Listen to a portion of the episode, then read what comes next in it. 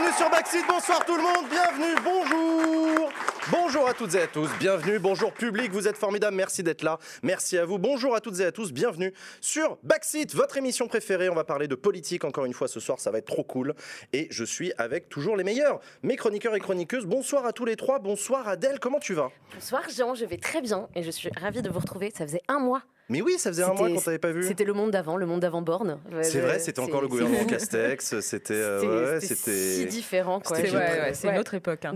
C'était qui le président de la hein. République? Ah non, c'était le même, c'était le même. Non. Tout n'a pas changé. Bah, et toi alors depuis un mois du coup, qu'est-ce que t'as foutu? Que comment ça va? Euh, moi, ça va très bien. J'ai pas mal travaillé et Ouais. j'ai fait un petit projet assez rigolo avec euh, l'ADN, euh, le magazine Ouais. que je vous invite à aller voir. C'est l'ADN.eu, enfin EU. Euh, et on a un petit projet avec des humoristes. on essaye de de vulgariser des concepts parfois un petit peu abscons euh, de, des sujets d'innovation, tu vois, les NFT, le métavers, euh, les trucs comme Oui, ça. ça marche bien ça en ce moment. Ouais, ouais, ouais. Et puis il faut, faut Euh, vulgariser, ouais, parce qu'on n'a toujours pas compris. Donc voilà. euh, c'est bien. Donc je vous invite à aller voir, euh, à aller voir ce qui se passe sur, le, sur les, les réseaux sociaux de l'ADN. Ok, et ben c'est cool, ça fait plaisir de te voir en tout cas Adèle Moi, pour cette ravie. nouvelle édition de Backseat. Bonsoir Léa, Bonsoir. comment tu vas? Ça va bien, merci. Ça fait plaisir de te voir. Bah oui. What's up T'en es où toi? Alors, j'ai une bonne nouvelle. Euh, J'avais lancé une campagne de crowdfunding il y a quelques jours, une, dizaine, une vingtaine de jours, pour euh, permettre en fait de décliner mon podcast qui s'appelle Popol, qui est un Mhm. podcast d'actualité politique où je fais intervenir que des meufs, pour le décliner en, newslet- en newsletter bimensuel. Ok. Et on a franchi donc le, le premier palier, bam, et du coup ça veut dire qu'on va pouvoir publier la newsletter à partir du 7 juin. Bravo, c'est je mettrai un petit lien. Ce sera une newsletter bimensuelle où il y aura euh, de la vulgarisation politique. On parlera aussi de parcours de personnes engagées. Tout ça, tout ça. Et donc là, si on atteint le deuxième palier, j'en serai un deuxième podcast Oh. où j'interviewerai des femmes engagées euh, politiquement, que ce soit de manière partisane, institutionnelle ou pas. Mais un autre, voilà. un autre que Popol. Un autre que Popol, c'est un spin-off de Popol qui s'appellera Popol Talks. Donc on ne sera pas sur un talk show, on sera vraiment sur un entretien euh, individuel, sur le même format que je l'ai fait pour euh, les interviews que j'ai menées pour le livre. Donc on rentre un peu dans l'intimité de la personne, comprendre un peu le, le pourquoi du comment. euh, voilà. Et il est à combien ce deuxième palier du coup à atteindre? Il est à 15, 15K et on est à presque 11 000. Donc euh, c'est Ok. peut-être jouable, il reste 8 jours. Il reste 8 jours pour réussir à avoir 15 000 euros pour faire un, un spin-off de Popol. Bah trop cool, écoute, ça fait plaisir. Ouais. Très content de t'avoir aussi Léa Ouais. cette semaine. Bonsoir, bonjour Usul. Bonjour. Est-ce que ça va toi? Wow, ouais. Oui, d'accord. Je fais ça toutes les semaines, je fais ça. Ouais, ouais. Oui, oui, non, c'est vrai que tu fais toujours la même que je fais, je fais jamais. Ouais, génial, franchement, trop bien. C'est vrai que t'es assez stable. Ouais, c'est Assez constant. ouais, ouais, ouais. La continuité, c'est ce que veulent les Français. ouais. Ouais, c'est De vrai. la ouais. stabilité, de la. de- de- ouais, non, non, c'est vrai, c'est T'es un peu la République en marche. Putain, ça En fait, commence. Ça commence. T'es pas, tu représentes pas une rupture, disons. Non, non, Non, pas trop. Non, pas non. toutes les semaines, quoi. Voilà. Euh, T'as sorti une vidéo depuis la dernière fois ou je. Non, je crois Ah, pas. J'ai rien branlé. T'as rien. T'as préparé l'émission de c'est cette pas vrai. semaine. bah, Il y, a le- il y a OLG lundi qui sort euh, sur. euh, On se pose une vraie question. Hein. Pourquoi les candidats du RN sont aussi nuls? Ah oui, tu fais référence à ces interviews euh, Eh de oui, France on a, 3. on ouais. a tous vu des moments malaises avec des candidats localement du RN qui sont là, qui bug. euh, Je sais pas, j'ai pas préparé. Pourquoi ils les envoient comme ça à l'abattoir? C'est qui ces gens? Pourquoi? Ah. Ok, d'accord. Et donc tu essayes de Pourquoi ils répondre sont à cette si nuls? Pourquoi ils sont pas formés? Comment, comment ça se fait? Bon bah voilà, on, on répond vraiment à la question tout en se délectant évidemment des meilleures interventions, des meilleurs candidats dans les meilleures circonscriptions. Pour ça, on a épluché des, des débats locaux, euh, France 3 Dordogne, France 3 machin. On est allé chercher les, les- les meilleurs champions euh, qu'on pouvait trouver du RN et il y, a- il y a de quoi faire un sacré ménagerie. ouais. Ouais, vous, Ok, Voilà. donc c'est à découvrir lundi prochain sur la chaîne YouTube de Mediapart. vous Exactement. couperez au montage? Voilà, ouais, ouais. On vous couperait. Non, non, il n'y a, pas de- y a pas de montage. C'est comme nous, c'est en direct. Euh, moi, j'ai sorti une vidéo FAQ sur ma, sur ma, sur ma chaîne euh, YouTube. J'ai vu ça. Parce qu'en fait, ouais, non, mais en fait, c'est une réflexion qu'on s'est fait parce que moi, j'ai beau essayer de vulgariser au maximum pour un maximum de gens, bah, je, je suis le premier parfois à jargonner, à utiliser des concepts, Ouais, ouais. à parler comme ça de cohabitation sans rappeler de quoi on parle. Et du coup, on a fait une vidéo, je réponds à toutes vos questions, même les plus simples, même les plus basiques, etc. Et donc, c'est une première édition qu'on a sortie sur la chaîne YouTube et qui a l'air de, qui est assez bien reçue par les gens, donc ça fait plaisir. euh, voilà, pour, tous ces, pour toutes ces personnes qui se posent des questions sur la législative, le gouvernement, Ouais, je comprends pas, j'ai entendu parler de ça, what the fuck. Donc, euh, donc voilà, donc ça, ça fait plaisir et, euh, et bah c'est cool. Euh, au menu ce soir, chers amis, on va parler euh, du coup des sujets de la semaine, évidemment le remaniement, et le- enfin pas le remaniement, le nouveau gouvernement. On va recevoir un invité de la semaine, c'est le très bon Zach Nani qui a accepté notre invitation et qui va venir nous parler euh, de ses activités et de son rapport à la politique et ça me fait super plaisir. Et en deuxième partie d'émission, on recevra notre invité politique cette semaine, il s'agit de Clément Beaune qui a été renouvelé au gouvernement, il est ministre délégué chargé de l'Europe et il est par ailleurs candidat à une élection législative à Paris. Voilà pour le programme de cette émission de Backseat. Et bah, on sans a un plus ministre tarder. quand même, du coup. Et du coup, Bah, on a. ouais, ouais, ouais. non, ça va, ça déconne pas. On a un Ministre délégué, voilà. délégué. Ministre délégué. euh, C'est sûr, on dit comme ça Clément Monsieur le Beaune, les gens ils disent quoi Clément Beaune Mais un ministre là-haut Non, puis ministre chargé de l'Europe, on est quand même sur. Encore Ouais. pas, voilà, encore- non, mais merde, non, ça va, on, on se respecte quand même Pas, dans pas cette des droits des femmes, parce que ça, vraiment. Ouais. Et puis il était secrétaire d'État et il est devenu ministre Ah, délégué, donc c'est explique. encore plus. Il y a eu un level up, il a, il a eu un buff, mais il faudra qu'il nous explique ce que ça. ce What the fuck. Ça sera ma première question d'ailleurs. Allez, c'est parti les amis, on commence avec les sujets de la semaine. C'est parti pour les sujets de la semaine, let's go.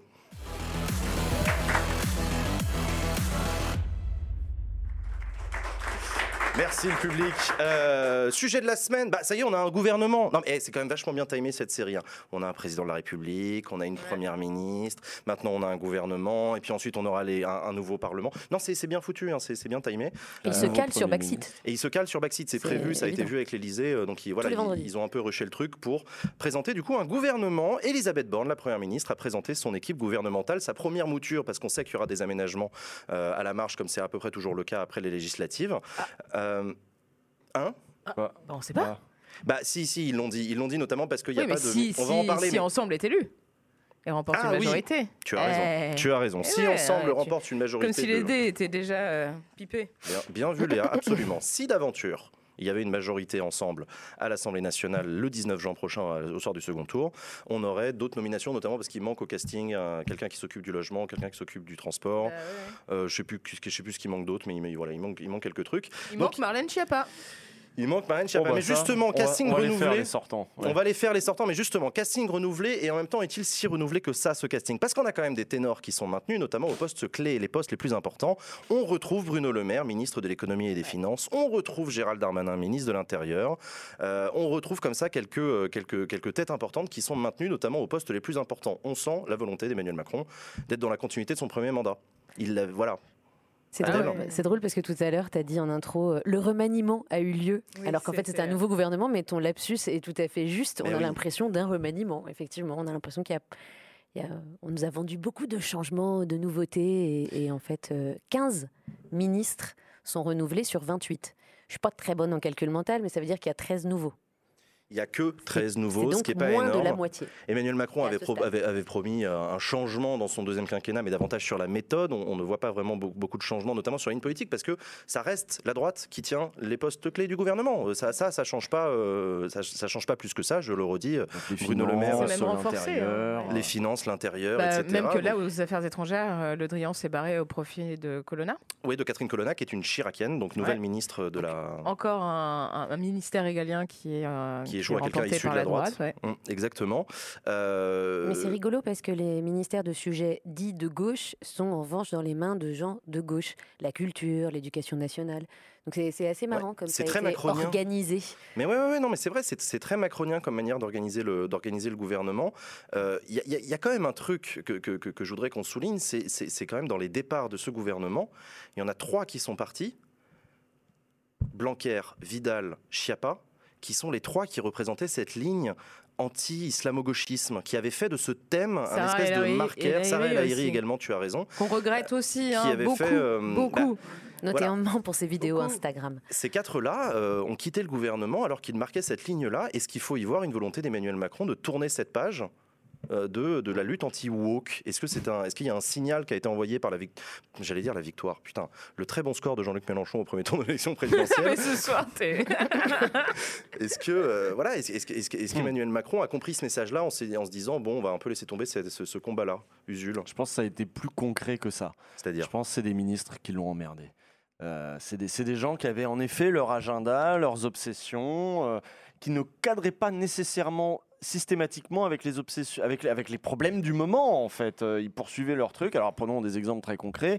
Euh, Vidal se lance à la chasse aux islamo-gauchistes dans les universités au moment où il y a des problèmes de Covid dans les amphis et des problèmes d'étudiants qui euh, font la queue à l'aide alimentaire. Et c'était peut-être un peu malvenu. Je crois que l'Élysée a peu apprécié effectivement. Voilà, c'était un peu malvenu, puis c'était de son initiative, on lui avait rien demandé, hein, on lui a plutôt demandé de se calmer. Et elle a eu du mal à se calmer. Ah oui, Je me souviens d'un- moment très précis où euh, l'Élysée faisait là, oh, oh, oh, elle va se calmer un petit peu. Et euh, elle, elle a voulu faire une interview dans le JDD pour se calmer. Et en fait, elle a refoutu 10 balles dans la machine quand même parce qu'elle voulait pas euh, complètement reculer. Parce que elle, pour, pour elle, elle n'enlevait pas le fait que oui, oui, il y a de l'islamo-gauchisme à l'université. Ça aurait été se dédier. euh, ce- ce- voilà. Et Blanquer, évidemment, Ibiza, quoi. Ibiza et le colloque sur le wokisme, à un moment où bien d'autres bien problèmes se posaient à l'éducation nationale. Un Blanquer en plus dont on peut regarder aussi le, le bilan dans leur euh, parce que c'est pas seulement un signal euh, sur les questions euh, islamo-gauchisme ou pas euh, machin en vrai Macron il est plutôt de leur côté au fond toutes les déclarations qu'il a faites euh, y compris sur certains, un certain milieu universitaire qui veut casser la République en deux au nom de thèse on ne déboulonnera pas de statut etc Macron est plutôt sur cette ligne là mais juste mettez-nous pas les, les- les plus les plus pénibles Ouais. c'est pas grave. Mais là, là, c'était vraiment gênant dans le. Regardez l'état dans lequel on est l'éducation nationale aujourd'hui. Il est sur cette ligne-là. Il y, y a deux trucs qui vont pas aujourd'hui. Le, le bilan de Blanquer, il est pas bon, même pour un Macron qui regarderait son poulain. Et c'est sans doute pour ça qu'il dégage. On, on peine à recruter des profs. euh, et puis, euh, on enlève les maths. Et puis, finalement, il va falloir les remettre. On, on en est plutôt à réparer les conneries de Blanquer. C'est ce que va devoir faire euh, Pape Ndiaye. Donc, voilà, c'est des gens qui sont partis parce que euh, parce qu'ils étaient pas bons, quoi. Bah, ils, ils sont plus que partis. Ils sont remplacés, en tout cas Jean- Jean-Michel Blanquer est remplacé par Pape Ndiaye, euh, qui, euh, qui fait bondir la droite et l'extrême droite, euh, comme Ah, il est étant, euh, selon eux, mais pas seulement pour sa couleur de peau, Ah parce bon que Pape Ndiaye, c'est un, c'est un, c'est un, c'est un historien, c'est un universitaire, un intellectuel, qui euh, est un spécialiste de l'histoire sociale des États-Unis, de, la, de la, la question des droits civiques, euh, spécialiste de la condition noire en France euh, également, euh, qui, euh, qui, est, qui est vite étiqueté comme appartenant à la gauche par des gens qui, euh, qui, qui sont, qui sont en désaccord avec lui. Euh, il n'a pas encore pris la parole euh, publiquement pour, pour clarifier euh, peut-être sa position sur ces sujets-là, mais c'est un signal qui est envoyé et qui est mal vécu par toute une partie de la droite euh, qui, voit, euh, qui voit quelque chose de très polémique de la part d'Emmanuel Macron. Moi, il me fascine quand même, Macron. Ah bah, Je, je dois l'avouer, enfin, il me fait chier, mais il me fascine aussi parce que c'est quand même exceptionnel d'arriver à faire un gouvernement qui a cette gueule-là, quoi. Enfin, là, on va avoir Clément Beaune qui va arriver. Il se retrouve avec euh, une ministre qui, dont il est, il est, euh, comment dire, délégué, qui est une personne de droite, alors qu'il s'affirme être de gauche. Enfin, c'est l'histoire du macronisme. Mais ça. c'est fabuleux quand même. Bah, bah, ça fait 5 ans. Moi, ça me fascine. Enfin, je ne comprends pas comment ces gens arrivent à se. Mais ça, ça fait des. Je, qu'il comprends pas comment ça peut tenir en fait. Bah, ils sont venus nous l'expliquer sur le plateau de Backseat à plusieurs reprises. Oui, ils bah oui, ils- je ils y voient pas. justement une qualité, on regarde par-delà l'étiquette, les compétences, etc. Je y vois a- pas comment, à un moment donné, ça peut pas vraiment foutre la merde. Et euh, c'est peut-être pour ça qu'il y en a un certain nombre qui ont. qui ont- Bah, il y a une raison pour laquelle ça fout pas la merde, c'est parce que le pouvoir est à l'Élysée. C'est-à-dire qu'il y a un moment donné, Oui, c'est ça, ouais. tu vois, voilà, c'est pas non plus. vertical et C'est pas un collectif que- gouvernemental composé de gens qui vont pouvoir Avec des chacun prendre des initiatives. Ça euh, reste ouais. l'Élysée qui, in fine, donne la ligne et les ministres qui l'appliquent. Euh, et donc, ils arrivent tous à s'en satisfaire euh, plus ou moins. Mais, mais Et des conseillers de l'Élysée qui deviennent ministres. Comme ça, ça simplifie quand même aussi les choses. C'était le cas de Clément Beaune, c'est le cas de Rima Abdul-Malak, euh, la nouvelle ministre de la Culture qui euh, était au cabinet du président de la République et qui Exactement, qui était sa conseillère culture. C'est- assez courant, ça, globalement. Ça se fait beaucoup, non? Bah, Ça se euh, faisait pas ça se beaucoup faisait dans pas le avant, passé, ouais. hein. Non, si, non. Macron lui-même a été conseiller à l'Élysée et puis est devenu Mais- ministre C'est vrai. Dans le passé un petit peu plus ancien, ça se faisait quand même Ouais. vachement moins. C'était quand même beaucoup plus euh, des politiques. des politiques qui étaient euh, qui devenaient ministres et très rarement des gens de la, de la société civile, mais de temps en temps quand ils étaient, ils étaient extrêmement spécialistes d'un sujet. Là, c'est euh, des technos.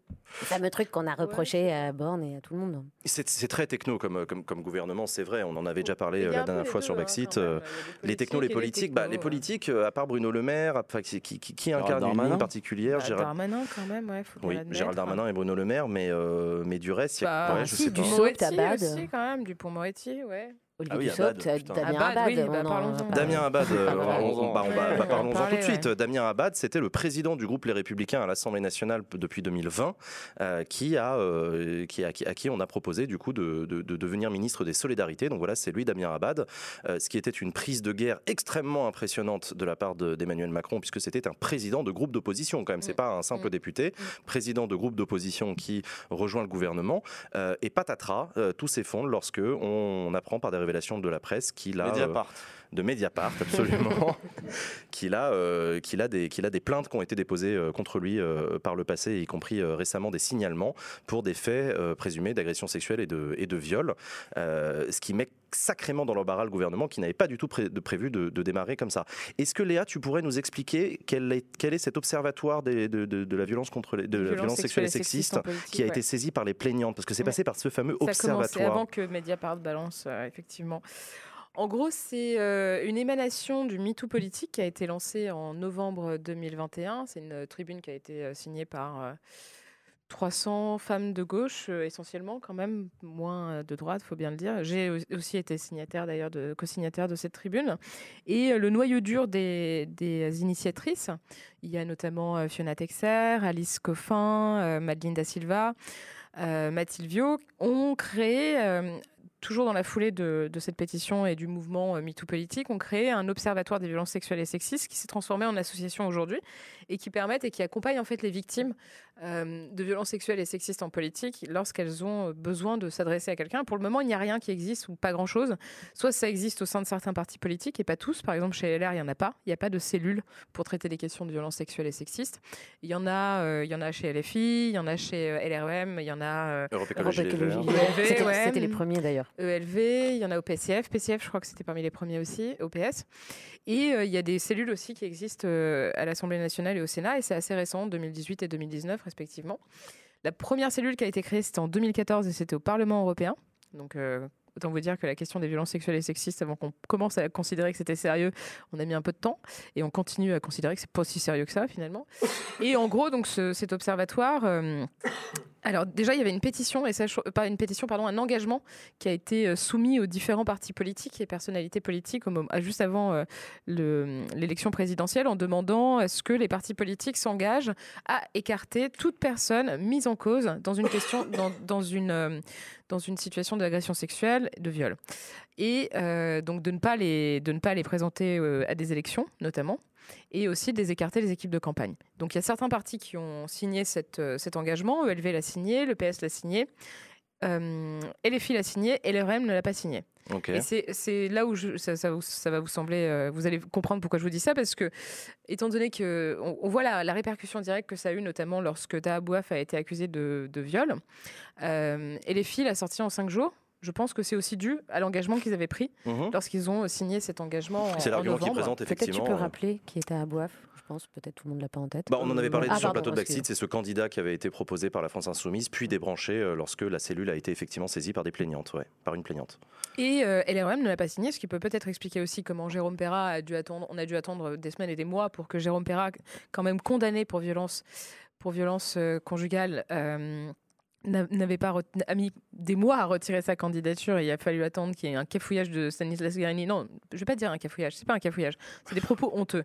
C'est des propos, euh, des propos honteux que Stanislas Guerini a remis en question une décision de justice en disant euh, alors mais non c'est un honnête, homme je ne vois pas faire du mal à une femme. Très bien.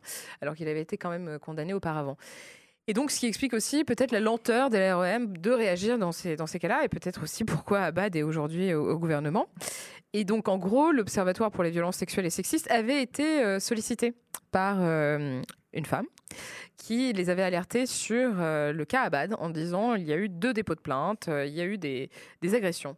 Et donc ce qu'elles ont fait, elles ont adressé des emails tant euh, à LR qu'à LREM en disant euh, voilà, on a cette information, vous- voilà, vous, êtes au courant. La réponse de Guérini et euh, je sais plus qui est, Castaner. Castaner, je Castaner, crois. tout à fait. On n'a pas Ils reçu étaient le là, mail. ah désolé, je j'ai pas checké mes mails à temps. Mm. Donc à temps, ça veut dire avant la nomination de Damien Abad au gouvernement. Et ensuite, c'est sorti effectivement dans la presse. Donc, de toute euh, façon, c'était déjà sorti dans la presse euh, en 2017. Oui. Oui. Euh, sauf qu'en 2017, il y avait eu un article dans Closer qui parlait de Mm. Damien Abad sans dire son nom. Ouais. Mais vous vous doutez bien que à LR, parce qu'à l'époque il était encore euh, dans l'écosystème LR, dans la campagne de Fillon notamment, Ouais, porte-parole. à LR, tout le monde savait que c'était lui. Il a été identifié quoi, grâce Mm. à cet article. Les gens s'en parlaient entre eux, les gens savaient. Et, euh, et il était question de dépôt de plainte, de puis de plainte retirée, etc. pour viol. C'était, euh, le, le mot était dedans, je crois. hein. Et euh, bon, il il y, avait Thierry Solaire dans cette campagne aussi de, de- de François Fillon. Thierry Solaire qui aujourd'hui bon, a été écarté pour les, pour les, pour les, pour les législatives, mais enfin qui est tout de même dans l'entourage et qui est quelqu'un qui est consulté. Donc il y avait des moyens de savoir pour LREM, euh, soit des remontées n'ont pas été faites, soit la question en effet c'est est-ce qu'il savait LREM qu'il avait ça derrière? Le plus probable, le plus probable pour moi, on en a parlé de Jérôme Perra la semaine dernière, c'est que tant que ça passe, ils testent. Donc la, dernière fois, ils savaient évidemment pour la condamnation de Jérôme Perra, mais ils l'ont quand même présenté sur une liste d'abord au régional, ils se sont dit ça passe, donc on le remet aux législatives, on en a parlé la semaine dernière. Je pense que c'est un peu pareil pour Damien Abad. C'est pas sorti chez LR et il n'est pas encore complètement grillé, on le place. Et c'est surtout On qu'on le met, place. allez. Et encore une fois, comme c'est une faire prise. chier LR, on le met. Oui, c'est ça, c'est une prise énorme. Et, et c'est vrai que ça fait chier LR parce que euh, Damien Abad hérite du portefeuille des solidarités, qui peut ne rien dire à beaucoup de gens, mais qui en fait veut dire réforme des retraites. Ce, sera, ce serait, je parle au conditionnel parce qu'il n'est pas sûr qu'il reste au gouvernement. On verra les, on verra les, voilà ah oui, comment parce que ça va se passer dans les prochains jours. juger du coup. Euh, voilà, c'est- oui, oui, où il démissionne, où il se fait virer, etc. Mais euh, il est censé être celui qui porte la bataille euh, du côté du gouvernement pour cette réforme euh, majeure du système de retraite. C'est une prise très importante du côté des Républicains. Et la République en marche, peut-être qu'ils anticipent le fait qu'ils vont peut-être avoir besoin de quelques voix de quelques députés les Républicains pour que ça passe à l'Assemblée nationale. Donc ils sont très emmerdés aujourd'hui, la République en marche, avec ce, avec ce, avec ce sujet-là. Ils ne savent pas quoi en faire. On les voit très hésitants. Euh, ils Moi, ont je les euh, pas le- tant emmerdés que ça. Tu trouves ben, moi, je les trouve très emmerdés, mais regarde le cafouillage au niveau d'Elisabeth Borne. La, porte- la nouvelle porte-parole, Olivia Grégoire, dit que personne ni à l'Elysée ni à Matignon Mm. n'était au courant. Deux jours plus tard, il y a un communiqué qui dit en fait, si, si, on était au courant. Oui, mais ils sont encore Matignon, droits dans leur botte. Il y a personne qui dit que ça pose problème. Oui, mais c'est pas parce qu'ils le là, disent. oui, mais non, C'est pas parce qu'ils le disent que, tu vois, quand t'es un observateur, tu regardes ça de loin, tu les vois bien très emmerdés. Il y a des journalistes qui ont des, apartés emmerdés. et qui disent putain, merde. Ah, moi, j'ai l'impression C'est- qu'ils c'est sont un- pas si emmerdés que ça, et ça, ça m'emmerde. Le truc assez rigolo, c'est que du coup, tout le monde ne parle plus que de ce sujet, de ces Oui, bah, accusations. Et on oublie qu'il était LR. On oublie que ça fait cinq ans qu'il tapait sur le gouvernement, euh, enfin, vraiment allègrement. groupe, ouais. Ah, mais c'est impressionnant parce que. moi, ouais, ouais. vraiment, c'est. Bah, je LR n'a je- pas oublié qu'il a trahi, hein, parce Ah non, que eux, ils LR, balancent. hein. Euh, bah, ils balancent à fond. Ouais. c'est bon. hein. Euh, mais en même temps, ils sont pas non plus tout, tout blancs dans cette histoire Ah bah parce non. que, euh, comme tu le disais, ils savaient, ils ont pas fait grand chose non plus. Moi, je me Bah souviens, non. on l'avait vu sur ma chaîne, euh, enfin, vous l'avez suivi avec moi ces dernières années. Damien Abad, c'était le président a- assez, assez charismatique, assez bon d'un groupe d'opposition qui prenait la parole à la tribune pour défendre des motions de censure contre Édouard Philippe, contre Jean Castex, euh, qui était même plutôt talentueux. Le chat disait, putain, il envoie bien, il, putain, il tabasse bien, c'est impressionnant pour un mec de droite, etc. Et bah, boum, patatras, il, il veut rejoindre et ça ne, et ça, et ça ne passe pas. Euh, Et, et en même temps, je dis ça, j'en sais rien, ça se trouve, il va rester. Bien sûr qu'il va rester. Non, c'est pas dit. hein. C'est pas dit. Ah, C'est- franchement, honnêtement, pour pense- pense que. Pour l'instant, s'il garde la jurisprudence d'Armanin, s'il n'y a Bah pas oui. de nouveaux éléments de justice, c'est-à-dire Oui. s'il n'y a pas de plainte déposée, dit ce qui n'est pas le cas euh, aujourd'hui, il n'y a pas de raison qu'il soit inquiété. C'est ce qu'a dit le parquet de Paris. On n'a pas de, on n'a pas de pièces en fait, on n'a rien. Euh, on n'a pas de plainte Et, et elle déposée dépose euh, plainte, traitable. elle, elle témoigne euh, Et elle a dit, auprès euh, de l'observatoire parce qu'aujourd'hui, elle ne veut pas rentrer dans le, dans, dans Mm. le système judiciaire. Et en même Et temps, à juste titre, parce que tu sais très bien que ça ne va pas forcément aboutir. Enfin, je veux dire, si... En même temps, Darmanin, il devait gérer les affaires courantes. Euh, lui, il doit porter une réforme de transformation sociale avec tout le camp adverse en face de lui dans sa gueule. Et vous imaginez ce qui va s'écrire sur les banderoles euh, pendant les manifs contre la réforme des retraites de Damien Abad, le violeur. Ah, C'est ça qui va se tape. passer, quoi. Puis c'est l'accumulation. Bah, il s'en tape, il s'en tape, ça va focaliser dans les médias, c'est pas bon, quoi. Enfin, c'est... Et Et c'est l'accumulation. Ça fait des années qu'on fait a ça un, avec Darmanin Mais et ils justement- tapent. Oui, mais il y en a un, c'est une chose, mais il y en a deux. Enfin, tu vois ce que je veux dire aussi, Ouais, c'est qu'il y y a un effet d'accumulation. Est-ce que c'est pas, est-ce que c'est pas aussi une forme de victoire dans la bataille culturelle et médiatique du MeToo politique justement? Ça ne passe plus. Euh, maintenant, ça devient, voilà, on en fait un sujet, on en parle sur le plateau de Backseat comme sur d'autres. Euh, ça ne passe plus. C'est pas, euh, oui, oh, il y a peut-être quelques casseroles et puis non, Oui, mais ce qui c'est compte, c'est l'action gouvernementale. Je- je- C'est pas que j'essaie de voir la vie en rose ou de la, ou de la bonne manière des choses, mais je me Mm. dis toujours que parfois il y a des petites victoires du- de, de- de certains camps qui font que maintenant, ça y est, ça ne, ça ne passe plus. L'opinion publique, les journalistes posent des questions, Mm. les gens manifestent, les gens se plaignent. Marrant parce effectivement, que- va, va avoir des, des manifestants J'en tous les jours parlais justement avec, avec Sandrine Rousseau qui me disait avant c'était le- les tous pourris. Genre euh, les problèmes euh, d'évasion fiscale, etc., qui ne passaient plus. Il y a eu le, il y a eu le tous pourris, où il y a eu vraiment un. Et c'est aussi dans cette, dans cette perspective-là, enfin, pardon, dans la foulée qu'a été créée la, la Haute Autorité pour la transparence de la vie publique, etc., qui a eu des. Une PNF. déclaration de patrimoine. Exactement, qu'il y a eu quand même des choses qui se sont mises en place parce que le tous pourri, au bout d'un moment, dans les médias et auprès de l'opinion publique, ne passait plus. Et là, le tous agresseur ne passe plus vraiment. Donc effectivement, on peut espérer. je- Il y a, il y a quand même euh, une prise de conscience. Enfin, j'ai envie de dire, enfin, parce que MeToo, dans l'absolu, c'est la, vague MeToo a, débu- a débuté en 2017. On a dû attendre 2021 pour qu'il y ait une vague vaguelette MeToo qui commence à prendre en politique. Et là, enfin, il y a des choses qui commencent à se passer. Donc c'est vraiment, c'est un combat hein, pour les personnes qui mènent Bien ça. sont- D'ailleurs, je voulais juste préciser, parce que j'ai vu dans le chat qu'il y a quelqu'un qui disait que c'était des militantes et les filles qui géraient l'observatoire. C'est faux. Ce ne sont pas des militantes et les filles. Il y a une journaliste indépendante, il y a une militante ELV, il y a une euh, collaboratrice d'élus qui n'est pas encartée, il y a aussi une élue qui n'est pas encartée non plus, et il y a effectivement une ancienne collaboratrice du groupe LFI à l'Assemblée nationale, mais c'est pas des, c'est pas du tout des, des, des militantes LFI, c'est faux. Oui, ça c'est un- oui, c'est un- effectivement le côté Donc c'est piloté, euh, le- c'est piloté de Non, loin non, par je LFI, préfère, euh, etc. je préfère le préciser. Quand bien même, c'est un observatoire, ils n'ont pas un pouvoir plus que de signalement, de toute façon. Oui, dans tous les cas, ouais. Mais, mais D'ailleurs, elles le disent elles-mêmes, elles le disent très bien. Elles le disent malheureusement, on a tenté d'alerter, mais en fait, notre rôle ne peut pas aller plus loin que ça. Ben on, on fait ce qu'on peut et ça montre bien la difficulté. On n'a pas de contact dans tous les partis. Tous les partis ne reçoivent pas de la même manière. Euh, Mais et ouais. c'est- et c'est une vraie difficulté, c'est un vrai sujet. Mais Bah, euh, c'est un vrai sujet. Il faut quand même rappeler, je pense que juste deux, trois chiffres pour que les gens comprennent un Ouais. peu l'ampleur des violences sexuelles et sexistes en politique. En 2019, il y a une association qui, a, qui s'appelait Chères collaboratrices qui a été dissoute entre temps parce qu'elles se sont retrouvées face à trop de difficultés pour pouvoir continuer à, à- à leurs activités. Donc en gros, Chères collaboratrices, c'est une association qui avait été, euh, qui avait été fondée euh, à l'Assemblée nationale par des collaboratrices d'élus, de, de- de députés, pour dénoncer justement les violences sexuelles et sexistes et puis au moins comprendre un peu l'ampleur de ces violences euh, au sein de l'Assemblée. Elles avaient fait un sondage, elles avaient euh, sollicité donc euh, toutes les femmes, euh, toutes les collaboratrices d'élus à l'Assemblée nationale en 2019. Le résultat, c'était que une femme sur cinq, une femme sur cinq, c'est 20%, avait dit qu'elle avait été l'objet d'agressions sexuelles, qui avait subi des agressions sexuelles. Une femme sur cinq dans les rangs de l'Assemblée nationale. C'est quand même hallucinant. c'est énorme. 20% des femmes qui travaillent à l'Assemblée nationale ont subi une agression sexuelle. Oui, agression ou harcèlement. C'est là en l'occurrence c'était Ouais, c'est agression. agression. Agression, ouais. Harcèlement c'est encore plus. Si tu comptes, enfin si tu comptes euh, blague sexiste, propos sexistes, etc. Je crois que c'est 2 sur 3. Enfin bon, c'est une catastrophe. C'est une catastrophe. Donc je pense qu'il y a aussi quelque chose qu'il faut qu'on qu'on adresse, c'est-à-dire on est dans un pays où on a tendance encore malheureusement à euh, à faire l'association entre pouvoir et domination. Et je pense que ça, c'est un gros problème, qu'il va falloir fondamentalement le dissocier, dissocier pouvoir et domination pour que les comportements de domination et de d'agression cessent. En politique, c'est un véritable fléau.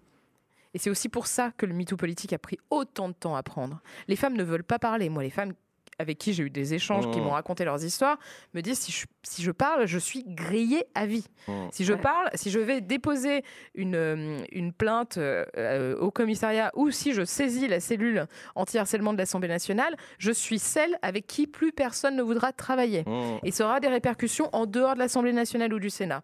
Ça aura des répercussions lorsque je voudrais, par exemple, trouver un job dans le privé ou peut-être essayer de trouver un taf en collectivité ou autre. C'est un microcosme qui est tellement lié, où les liens sont tellement forts, où tout se sait, que du coup, les femmes, on leur met la pression à tel point qu'on leur dit ne parlez pas. Il y a autre chose qui est très important, et ça c'est valable dans la... C'est la famille politique. Nelly Garnier disait sur C'est ce soir la semaine dernière, Ouais. la politique c'est Mais la les gardiens qu'on familia avait reçus grande. sur le plateau. C'est euh, la familia grande. Et Ouais. c'est exactement ça. C'est-à-dire que dans ta propre famille politique, si tu, si tu dénonces des actions, enfin, si tu dénonces des agressions sexuelles, tu sais que tu vas jeter l'opprobre sur le parti politique et que c'est, c'est compliqué et qu'en plus on va venir te le reprocher. Donc je pense qu'il faut aussi. En fait, il faut, que les mecs arrêtent. Voilà.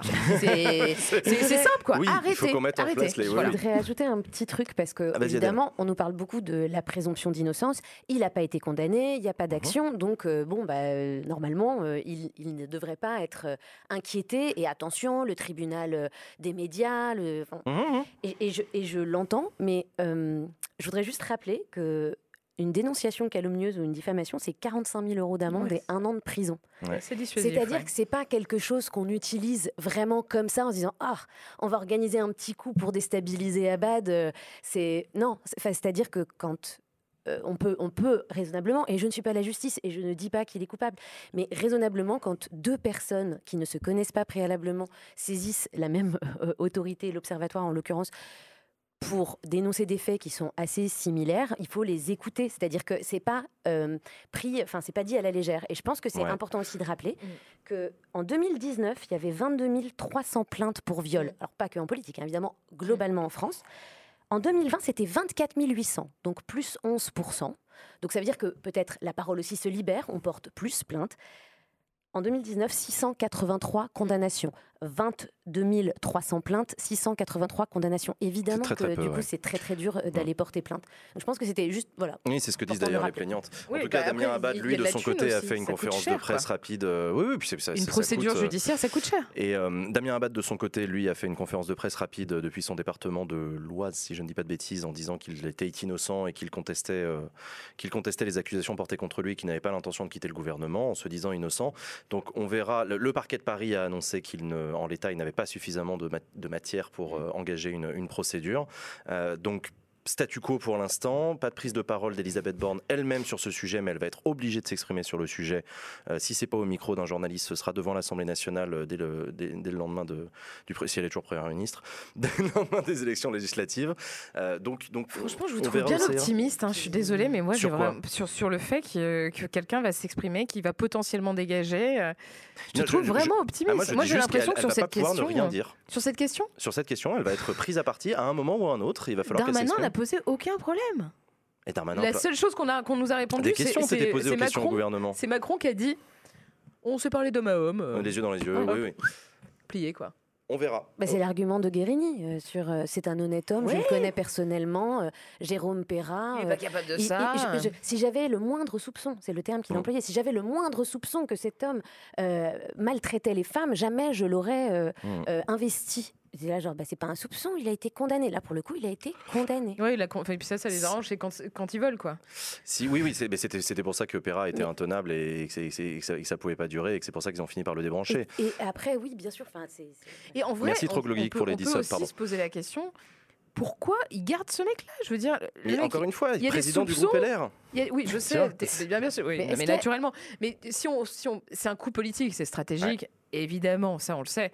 Mais on va pas nous dire ah mais laissez, enfin. Vous pouvez pas me laisser croire qu'il n'y a pas de suffisamment de gens compétents dans ce pays pour occuper ce poste et qu'on a besoin de Damien Abad impérativement. Oui, c'est pas qu'une question de C'est pas compétence, J'ajoute de mecs compétents euh, qui ne font pas l'objet d'une accusation. euh, Mais bien d'agression sûr, exactement. Je suis sûre et de meufs. Et les deux- oui, exactement. Euh, meufs, Statistiquement, euh, Ouais, statistiquement, il y a statistiquement. plus de meufs. Mais donc du coup voilà, ils ont cette problématique là et euh, si on revient sur Papendiaï, euh, si on revient sur Papendiaï, euh, euh, on, on a une photo, la fameuse photo qui a beaucoup circulé au Conseil des ministres, où on le voit entouré euh, de, euh, Ah ouais. de voilà de Gérald putain, le Darmanin et. Damien Abad. Oh, Euh, Bienvenue, pape. Voilà, né- néo-ministre de l'Éducation nationale. J'ai vu quelqu'un dans le chat tout à l'heure qui disait euh, finalement c'est une c'est une Oh, caution. purée, quoi. C'est- On dirait un même quoi. Sortez-moi de là. Moi, je veux écrire des bouquins et faire des conférences. hein. non, je dis ça, je n'en sais rien. Papendiaï, euh, voilà, néo-ministre de l'Éducation nationale, euh, qui. euh, est-ce que ça va. est-ce- en fait, est-ce que les profs ont besoin d'un symbole? C'est ça la question. Parce que j'avais vu tout à l'heure dans le chat quelqu'un qui disait oui, mais c'est juste un symbole pour acheter les voix des profs. Je ne suis vraiment pas persuadé que les enseignants aient juste besoin d'un symbole pour euh, voter euh, ensemble au premier tour de l'élection pense législative. Ouais, sais C'est voilà, une question de, de compétence, d'écoute. Papendiaï euh, a, annoncé qu'il se mettait dans les pas euh, de, de ceux de Jean-Michel Blanquer. Il a d'ailleurs gardé le même directeur de cabinet, ce qui est un signe euh, pas inintéressant euh, qui montre justement une, une volonté de continuité. Est-ce qu'il va réussir à imprimer sa marque à l'école? Est-ce que ce n'est qu'une question de moyens ou est-ce que c'est aussi une question de style? Qu'est-ce que vous en pensez Je, Usul. je- je fais juste pardon, une petite euh, parenthèse. Très pertinent ce que tu dis sur les DIRCAB. Là, les nominations sont Ouais. en train de tomber et il n'y en a pas beaucoup qui ont bougé finalement. Ouais, les Il y a des de- ministres qui ont bougé, mais pas de DIRCAB. C'est pas le même DIRCAB, ouais. c'est l'ex DGESCO. Attends, non, l'ex DGESCO, c'est. euh, Excusez-moi, pardon, c'est des discussions techniques. L'ex DGESCO, c'était Jean-Michel Blanquer, le directeur général de l'enseignement scolaire. Non, mais c'était avant ça. Mais ça, c'était euh, avant. En tout cas, il n'a pas choisi son DIRCAB. C'est ça qu'on, de toute Ouais, façon, ça on peut le Comme la ministre Ça se euh, choisit pas un déléguée aux droits enfin, des femmes, oui, c'est toujours la difficulté. Ça Euh, peut s'imposer. là, juste bon. une Un directeur de cabinet, c'est intéressant quand un- même. c'est c'est le principal collaborateur du ministre, c'est la personne qui va animer son équipe de conseillers et c'est une personne clé dans un dispositif interne au ministère. Euh, C'est quasiment l'alter ego en fait du ministre au sein de la machine. C'est pas quelqu'un que vous voyez sur les plateaux télé, hein, c'est quelqu'un qui bosse dans l'ombre du cabinet et, euh, et c'est effectivement, effectivement alerte jargon. Je suis désolé, c'est pour ça que je précise. Euh, voilà, un directeur de cabinet, c'est un, un signe politique lorsque vous changez de ministre, mais que vous gardez le même directeur de cabinet entre les deux. C'est le signe d'une continuation euh, d'une- politique. Il peut y avoir quand même des évolutions. Je ne dis pas que Papendiaï va être le même ministre que Jean-Michel Blanquer. Peut-être qu'il va réussir à imprimer justement, mais justement, telle est ma question. Mm. Euh, Qu'est-ce qui lui permettrait d'évoluer le marquage de Jean-Michel Blanquer? Si- euh, alors, euh, bah, il y avait euh, une citation, il y a un conseiller de l'Élysée là dans, dans le Canard enchaîné qui disait il fallait en finir avec le règne du surveillant général et qu'advienne le temps du professeur. Et c'est vrai que Blanquer, c'est pas un profil de professeur, c'est un profil de directeur, oui, de, de, de- oui, de, c'est ça, De de surveillant général. Oui, oui, mais il, avant, il avait dirigé les SEC, etc. Enfin, c'est le, le personnel encadrant, quoi, vraiment. Là où Papendiaï a, a donné des cours pendant des années, et encore très récemment, euh, voilà, c'est un professeur. C'est, lui-même est un professeur. Donc déjà, rien que ça, c'est- ça marque une, une petite rupture. Et puis, il faut rappeler que Blanquer avait de très, très mauvaises relations euh, avec tous les syndicats. Euh, tous les syndicats de profs, de parents d'élèves, de tout ce que vous voulez, ils s'en battaient les couilles, hein, ils s'en foutaient un peu. Euh, mais il y avait, c'était la guerre, quoi. Au point qu'il avait même essayé de monter son propre syndicat d'élèves Avenir lycéen, Ah oui, qui serait vrai, pour lui, avec des histoires de subventions. Enfin, il y a toute, toute, toute une histoire qui était très drôle à l'époque. Donc en gros, là, il y a une opération un peu séduction. Reste à savoir si les profs vont rouler dans le truc et se dire bon, off, ok, on votera, on votera. Je sais pas si ça va avoir un, un impact de fou, quoi. Euh, parce que les profs, c'est quand même 5 ans de maltraitance ils euh, en pour eux. plus. Et je vous conseille la, la petite vidéo là du reportage pour prendre la mesure de ce truc-là, la, la vidéo du reportage qu'a fait, euh, on l'a regardé en live lundi, qu'a fait Célia Mebroukine à, à Montargis, là où Blanquer va, va essayer de, de- de se faire sa campagne Ouais. euh, de, de- voilà des législatives. Il se présente dans une circo à Montargis. Il est mal reçu. hein. Il a, il a- au niveau des profs, là, c'est vraiment. Ouais, des euh, profs, oui. Il y a quelqu'un qui pose la question dans le chat est-ce que c'est déjà arrivé un ministre de l'Éducation nationale aimé par les profs? En fait, bah, c'est ce que je vous disais la semaine bien, mais dernière, Tu te sens pas- aussi plus ou moins respecté avec Oui, Blanquer. c'est il se sentait ni respecté une ni question de écouté. dialogue. Le- le- le- un- un- on, ne peut pas juger la qualité d'un ministre simplement au fait qu'il est apprécié ou pas par les agents de son ministère. C'est plus compliqué que ça. Un bon ministre de, des ministres de, de- de l'Intérieur, c'est pas juste un ministre aimé par les flics. Un bon ministre de l'Éducation nationale, c'est pas juste un ministre aimé par les profs. Ça relève d'autres défis euh, plus complexes qui euh, parfois fait. Mais ça, ça- ça- ça- ça rappelle quand même qu'il est très difficile de mener une action politique dans un ministère qui, dont les agents te sont foncièrement hostiles. Euh, on l'a déjà vécu par le passé à l'Éducation nationale. Frédéric Vidal avec les présidents d'université, c'était un enfer. Elle a même eu des motions votées contre elle par la, la conférence des présidents d'université. Claude Allègre, Euh, voilà. Claude Allègre à l'éducation nationale, c'était probablement un des pires parce que lui, il n'hésitait pas à y aller. Euh, donc, euh, donc voilà, on, on- on verra ce que fera Papendiaï. Moi, je ne pense pas que Papendiaï va lancer de grandes réformes. Alors, il a des dossiers chauds sur sa table là, dès qu'il arrive, hein, le Les recrutement maths. des profs de maths, par exemple, le retour des maths dans le, dans le tronc commun. Mais ce, ne sont, ce sont des ajustements nécessaires sur des sujets importants, mais qui ne sont pas de l'ampleur d'une réforme du bac qui a déjà été menée, d'une réforme de l'orientation post-bac qui a déjà été menée, Ouais. euh, d'une réforme de la- de, de- de l'entrée en CP et du dédoublement des classes qui a déjà été menée. Donc en fait, je pense que Blanquer a fait les grosses réformes que souhaitait faire Macron et que les cinq ans qui viennent vont être des années de réconciliation, de tentative de réconciliation entre euh, l'administration, le, le- le- le- le ministre et, et les enseignants. Peut-être à grands coups de symbole, je ne sais pas, mais il est très question attendu. la, la feuille de route, quoi. Il, il est là pour faire quoi? C'est ça la question. Il est là pour faire quoi? On lui a dit de faire quoi?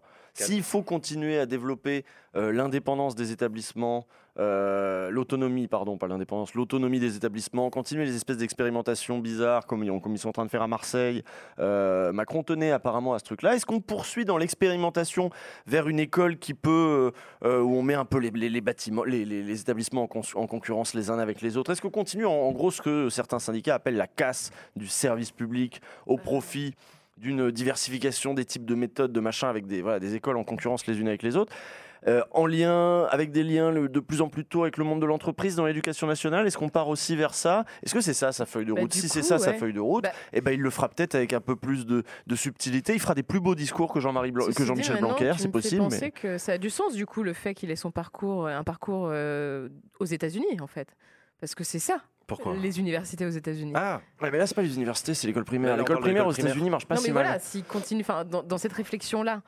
De, Bah, euh, enfin, plus de concurrence, euh, davantage d'autonomie. euh, C'est vrai qu'Emmanuel Macron, pendant la campagne présidentielle, a montré une vraie ambition de transformation de l'école de premier degré, donc maternelle et élémentaire, euh, vers plus d'autonomie des établissements, avec un nouveau rôle, un nouveau statut pour le chef d'établissement, qui pour l'instant est un, est un dossier encore en jachère. Est-ce que Papendiaï a pour mission effectivement d'aller au bout de cette logique-là, qui risque de beaucoup bousculer les choses, de pas forcément être suivi par les syndicats, encore que ça dépend lesquels, ceux de, enfin, donc bon, on- on- honnêtement, moi, je, moi je sais pas du tout. Ça fait partie des choses que je vais attendre de voir. Est-ce que Papendiaï va réussir euh, euh, Bon, C'est marrant parce que c'est très clair pour Sylvie Retailleau, la successeur euh, de Frédéric Vidal à l'enseignement supérieur. Elle, sa feuille de route, elle est très claire. C'est faire les réformes que n'a pas fait Vidal, c'est-à-dire la réforme des bourses et puis le financement de la recherche. Mais c'est bon, là c'est clair, c'est dit, À budget constant?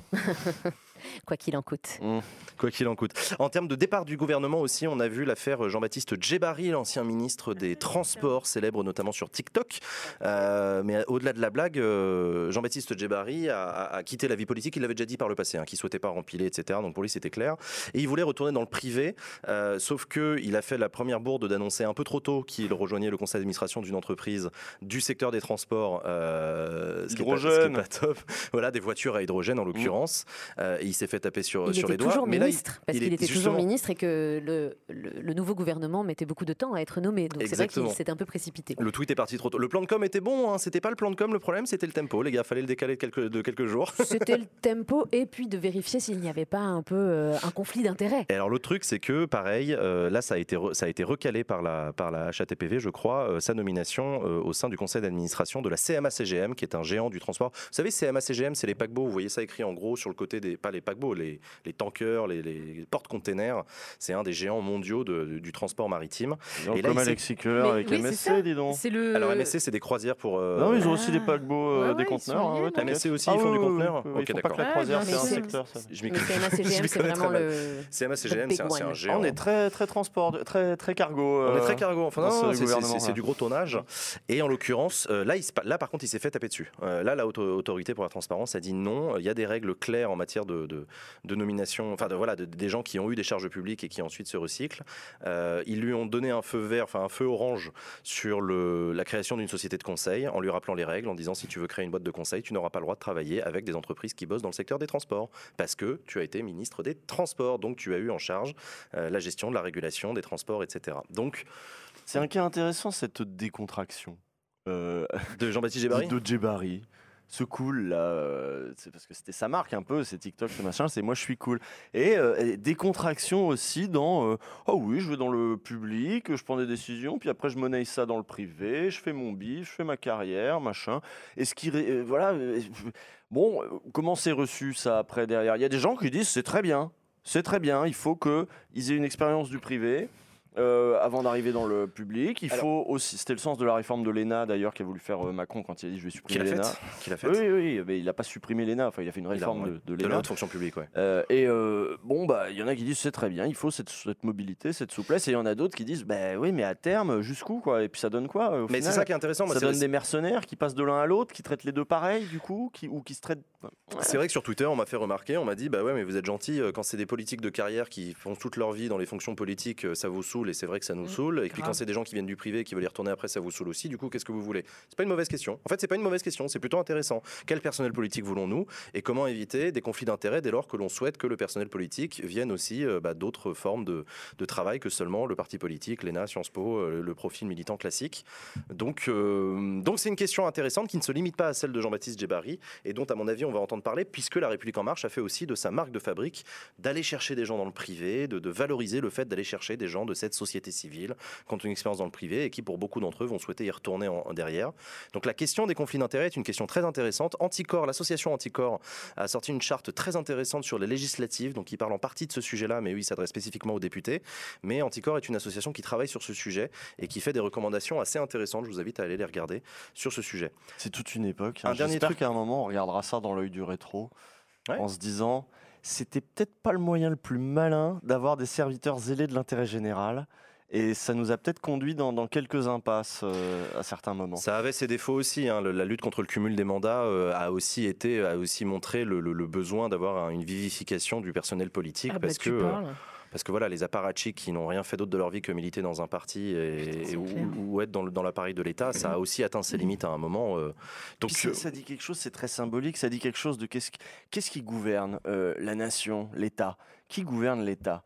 Si en effet l'État est là pour être un bon agent des entreprises, être un relais, une aide, un soutien quand ça va pas, et puis un stimulateur euh, quand, pour que ça aille mieux après, machin. Si l'État c'est ça, son but, c'est-à-dire qu'on a subordonné toutes les autres responsabilités de l'État à ce qu'on appelle bah, la croissance, la rentabilité, tout, tout ce qu'on a, euh, qu'on peut attendre de bien de l'État, ils nous disent vous ne l'aurez pas ça si d'abord on n'a pas un système économique euh, avec où on Mmh. dégage. C'est le PS nous a dit ça. Le PS nous disait pour redistribuer, il faut d'abord euh, créer. il faut d'abord créer de la valeur. Donc toute, beaucoup de l'énergie de l'État passe à euh, stimuler les entreprises. Donc si les entreprises finalement gouvernent, si la logique de l'entreprise gouverne, il est logique que des gens qui viennent de l'entreprise et qui sont un peu matrixés par l'entreprise gouvernent eux aussi. Ça dit quelque chose aussi de ça. Les grands serviteurs de l'État qui se font une haute idée de l'État et de la nation. Ouais, ça fait désuet. Aujourd'hui, on a des mercenaires, cool. C'est ça qui est beau. Au moins, ils sont cool, ils sont détendus, comme Jay Barry. Tout ça pour dire qu'on a pas un nouveau gouvernement qui vient d'être nommé, le premier gouvernement Borne, dont euh, 14, je crois, membres sont candidats aux élections législatives des 12 et 19 juin prochains, et qu'Elisabeth Borne a fixé la règle de celles et ceux d'entre eux qui ne sont pas élus devront quitter le gouvernement, une règle qu'elle a, qu'elle a dit qu'elle s'appliquerait à elle-même. Et tout à l'heure, en deuxième partie de l'émission, nous recevrons l'un d'entre eux, un ministre délégué en l'occurrence, euh, Clément Beaune, qui s'occupe de l'Europe et qui est candidat. Il viendra nous, il viendra nous parler de ce sujet-là, entre autres. Euh, on va passer à la séquence suivante de l'émission, les amis. C'est parti pour les cartes blanches. Let's go. Merci les amis. Alors les cartes blanches. Comme chaque semaine, je vous propose, chers chroniqueurs et chroniqueuses, de venir nous parler d'un truc qui vous tient à cœur, euh, un- un- voilà, quelque chose à dire, quelque chose à recommander, une lecture, un visionnage ou, euh, ou des choses à, à raconter. Qui veut et Adèle, ça dit de commencer Ouais. Allez Adèle, ta carte blanche cette semaine. Avec plaisir. Alors, euh, on vient d'en parler pas mal, mais moi j'ai quand même envie de, vous partager mon émotion euh, de ces premiers jours du reste de notre vie. Le président l'a dit, il a redit, euh, la priorité maintenant c'est l'écologie. Alors, ce ne sont pas que des mots, parce que Manu, il a commencé à agir vraiment pour sauver le monde. Il a quand même développé la plus grosse filière de recyclage de ministres de l'histoire de France. Alors, vous êtes peut-être saoulés de les retrouver, mais Le Maire et Darmanin, c'est des symboles forts. Tu vois, c'est le plastique dans le bac jaune. C'est le t-shirt sur Vinted qui sent la transpi. Ouais, c'est durable, ça, c'est l'avenir. Non, mais ce nouveau gouvernement, euh, on nous parlait de nouvel élan, de changement, euh, avec deux semaines de tergiversation, de tractation, de je change, je change, je change, ah, pas. Euh, bah, en fait, Manu il nous a Mbappé. Voilà. Après, on a quand même une femme à Matignon, quand même. C'est, enfin, la dernière fois, c'était il y a 30 ans, c'était Edith Cresson, et elle était restée moins d'un an. Les premières ministres en France, en fait, c'est des éclipses solaires de la Ve République. C'est hyper rare, on en parle beaucoup, mais au final, ça change rien à ta life. Alors, quand on attendait le, le nouveau gouvernement, moi j'ai eu l'impression d'attendre la rentrée, tu sais, en espérant le cœur battant qu'on allait être dans une nouvelle classe. Et puis finalement, on se tape la moitié des redoublants, quoi. Et même la déléguée, Elisabeth, elle était déjà dans la même classe. Ouais, c'est vrai. Moi, je sais pas si c'est bon signe que la déléguée ce soit une redoublante. tu sais, euh, genre la meuf, elle a beau avoir la tête d'une pionne, elle connaît déjà toutes les ficelles. Ouais, les retraites, ouais, ouais, c'est au programme chaque année, mais t'inquiète, euh, on finit jamais, on n'a jamais le temps. Euh, Ah non, mais si, si. Tu peux tout à fait te nommer ministre, euh, même si t'es accusé de viol, ouais, ça passe. Crème. Non, mais parce que désormais, on vient de le dire, hein, nous n'avons pas un, mais deux euh, ministres accusés de viol euh, dans le même gouvernement. Euh, je comprends pas le concept. En fait, Manu, il va chercher ses ministres euh, directement dans les enquêtes de Mediapart? C'est c'est ça le, le projet? Allô Edoui, tu bosses sur qui en ce moment? Non, parce que j'ai un remaniement. Je- je- Donc Manu est bon en recyclage, mais le tri, c'est c'est moins son, son truc. Alors, peut-être que c'est à cause de la parité.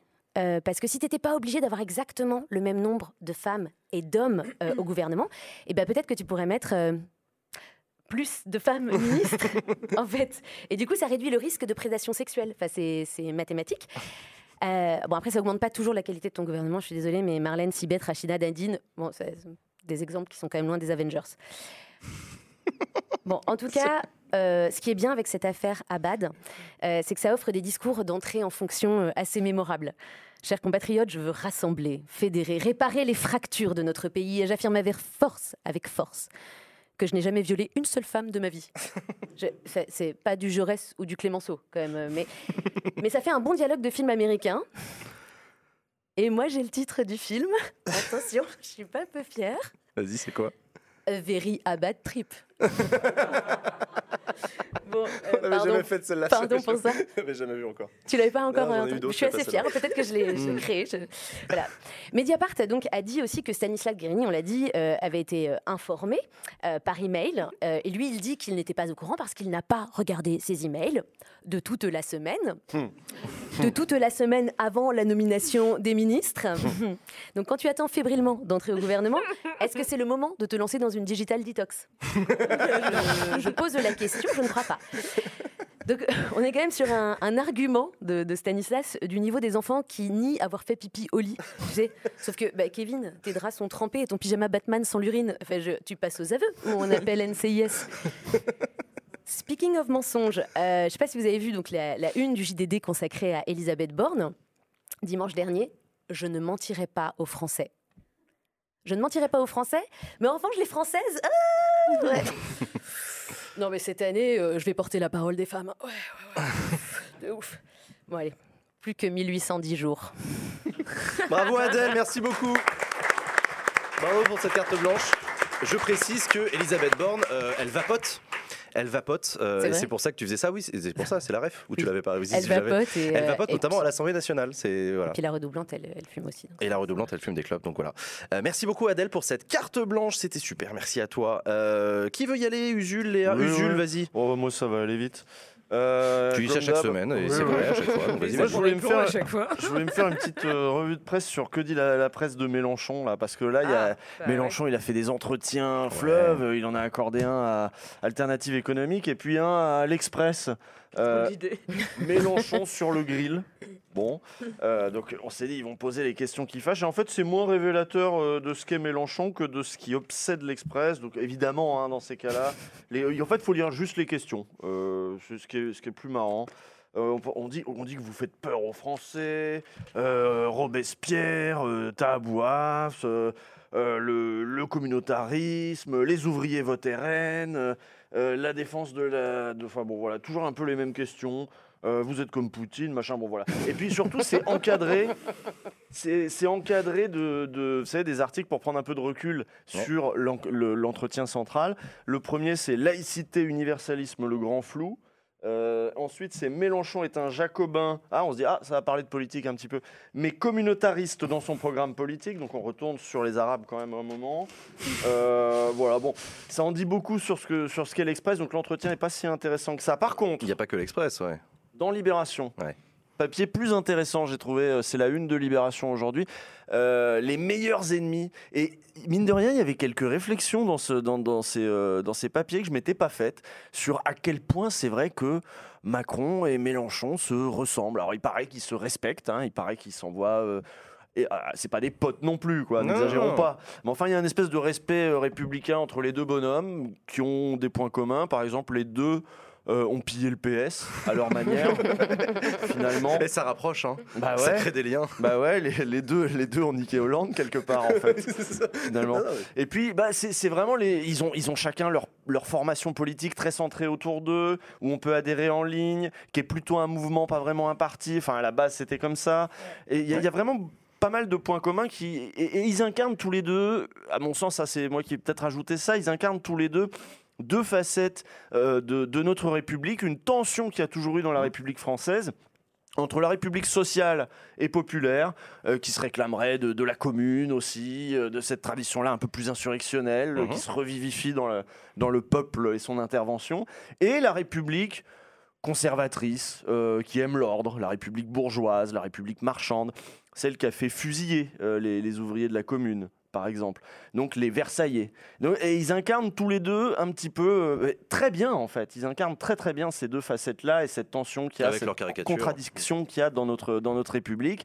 Et euh, l'in- le, le- le portrait se termine sur le fait que Mélenchon, qui reconnaît que Macron est fort, et pour cause, bah, ça fait quand même deux fois qu'il se fait plier par Macron, donc euh, il reconnaît que Macron est très fort, mais il dit, par contre, ça, ça, va peut-être pas. euh, sa, sa politique, là, euh, ça, ça peut pas continuer à marcher avec les enjeux qui vont arriver, et euh, crise écologique, les crises sociales que ça va entraîner, les trucs comme ça.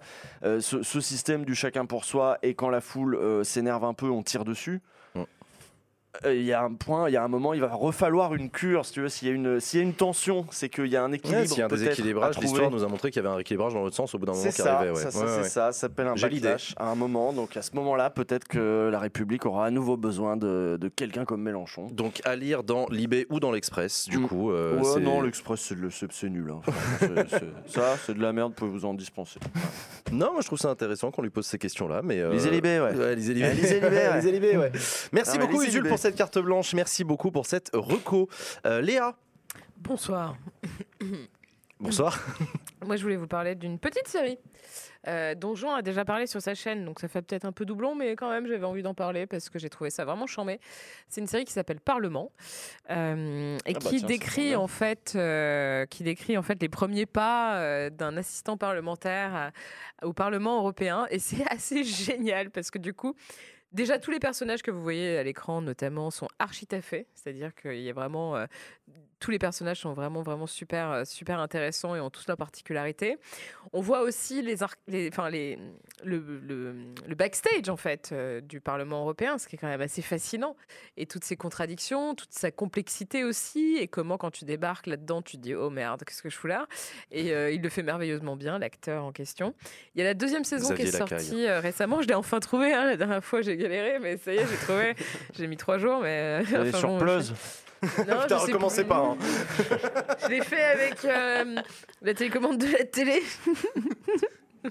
Non, vas-y, vas-y. Ouais, ouais, c'était vachement bien. J'y suis arrivée. Et donc, bref, c'est une série qui est euh, réalisée par Émilie Noblet et Jérémy Sain, ou Sain, je sais pas comment on dit, mais peu importe. Et c'est vraiment super sympa. Et je trouve que c'est assez euh, didactique dans le sens où on apprend plein de choses aussi sur euh, comment fonctionnent les institutions. Donc, moi, après, moi, j'ai aussi un problème, c'est que je m'intéresse qu'à la politique globalement. Donc, du coup, je regarde pas de séries sauf si ça parle de politique. Donc là, enfin, comme il y en a, une, y en a eu trois en tout depuis toute l'histoire des séries, là, c'est la quatrième, ça fait du bien. Et je vous la recommande vivement, euh, notamment pour comprendre un peu à quoi ça ressemble l'Union européenne et à quel point tu peux te sentir seul quand tu débarques dans Ouais. cette instance et dans les instances donc de l'Union européenne, notamment le Parlement européen. Et c'est vraiment super chouette. Donc Et euh, voilà. Bah, merci 2, beaucoup euh, Léa. Merci beaucoup Léa pour cette recommandation. Et c'est vrai qu'on en a parlé mille fois sur ma chaîne de cette Ouais. série Parlement. J'ai moi-même eu un partenariat avec la série Ouais. Parlement. J'ai interviewé le cast, etc. J'en ai parlé plein de fois et tout. Grave Et, cool. euh, et Fr- François, cette semaine, euh, qui travaille pour Backseat, a essayé de demander si on avait le droit de diffuser quelques images, notamment de Clément Beaune qui, qui joue dedans. Et, euh, et apparemment, c'est c'était vrai, l'enfer, bah c'était oui. pas possible. Genre, on a fait le maximum, on fait de la promo pour cette série depuis un mois, mais on peut Ouais, pas utiliser 5 secondes d'image. Ah, les on gars, doit franchement, vous êtes quoi. chiants. Bon, Est-ce que, vous avez- grave. est-ce que vous avez vu que tu parlais de séries politiques Il y aura peut-être une nouvelle saison de Baron Noir? Ah bon? Ça a Oui. été annoncé ça? Euh, Bah, je, je l'ai vu sur euh, un Si tu article dis plus, mets L'article CNews, Oui, d'accord. Donc bon. Que tu lis religieusement. Euh, bien sûr. Moi, je voulais vous parler, moi, cette semaine, j'ai quand même une carte blanche, que je voulais vous parler d'une chaîne YouTube que peut-être certains d'entre vous ne connaissent pas. Euh, c'est un bonhomme qui s'appelle Istoni. Istoni est un YouTuber qui parle d'histoire, comme le dit euh, peut-être un petit peu, euh, comme l'indique un petit peu son, son nom. Et c'est un, c'est un, c'est un YouTuber histoire qui est là depuis longtemps. Ça fait un bout de temps. C'est un taulier de la vulgarisation sur, euh, sur, euh, sur YouTube. Et il continue. Istoni est un, euh, est un, est un, est un, voilà, un passionné d'histoire qui a fait tout un tas de séries de vidéos très longues. Vous le voyez sur ce type de format de vidéo. Il est face cam. Euh, il parle en continu. Il a quelques extraits d'images pour illustrer et quelques, mais du reste, c'est en fait assez dépouillé. Euh, il parle très longuement. C'est très sourcé. C'est un mec qui bosse énormément ses sources, qui va chercher beaucoup d'informations. Il a fait une très longue série fascinante sur la Révolution française. Ah. Euh, super intéressante, où tu réapprends, où tu apprends beaucoup de choses, beaucoup de subtilités de l'époque et tout. Il a une approche très subtile. Il est orienté à gauche et il ne s'en cache pas, donc c'est assez aussi intéressant de le savoir euh, quand tu l'écoutes, mais il l'apporte quand même avec beaucoup de, beaucoup de, beaucoup d'intelligence. Ça s'écoute très facilement. Il est également passionné à titre personnel. Il a fait un travail de recherche sur l'histoire du Titanic. C'est un passionné du Titanic, de son histoire. Il a même travaillé lui sur le sujet. Euh, il a fait des vidéos sur le sujet que j'ai trouvé fascinantes parce qu'on va bien au-delà de l'accident du Titanic. Un truc sur cette époque particulière du transport euh, trans, euh, transatlantique, ses compagnies. C'est c'est une époque particulière, donc super intéressant. Il a même fait un live récemment avec Nota Bene où il visite le Titanic en reproduction 3D. Euh, super intéressant, t'apprends un milliard de trucs. Moi, j'ai regardé ça en bouffant des popcorns, c'était génial. Et là, il est en train de faire une série de vidéos sur l'histoire politique française du 19e siècle. Super intéressant. Si vous avez rien compris à ces histoires de restauration, révolution, république, machin, Ah, Regardez bien, cette ça. série, ça se regarde très facilement, c'est plein d'intelligence et tout. Donc voilà, Estonie, je recommande. Euh, allez checker, c'est trop cool. Ouais, la force de, Ouais. de- d'Estonie, c'est qu'on peut se dire, ouais, c'est juste un mec face caméra. Mais en fait, il a tellement bossé qu'il Mm. n'y a pas une phrase en trop. Et le plan est nickel. C'est un universitaire à la base. Ah hein. ouais, c'est un ouais, mec qui a un doctorat hein, Ouais, en carrément. histoire. Sur les questions d'ailleurs de transatlantique et de machin. Exactement. Mais donc, du coup, voilà, c'est extrêmement bien construit. Et voilà, il n'y a pas une phrase en trop. Les amis, comme chaque semaine, nous avons le plaisir de recevoir sur Backseat une personnalité qui nous inspire sur Internet et qui vient répondre à nos questions. Cette semaine, nous recevons l'immense Zach Nani.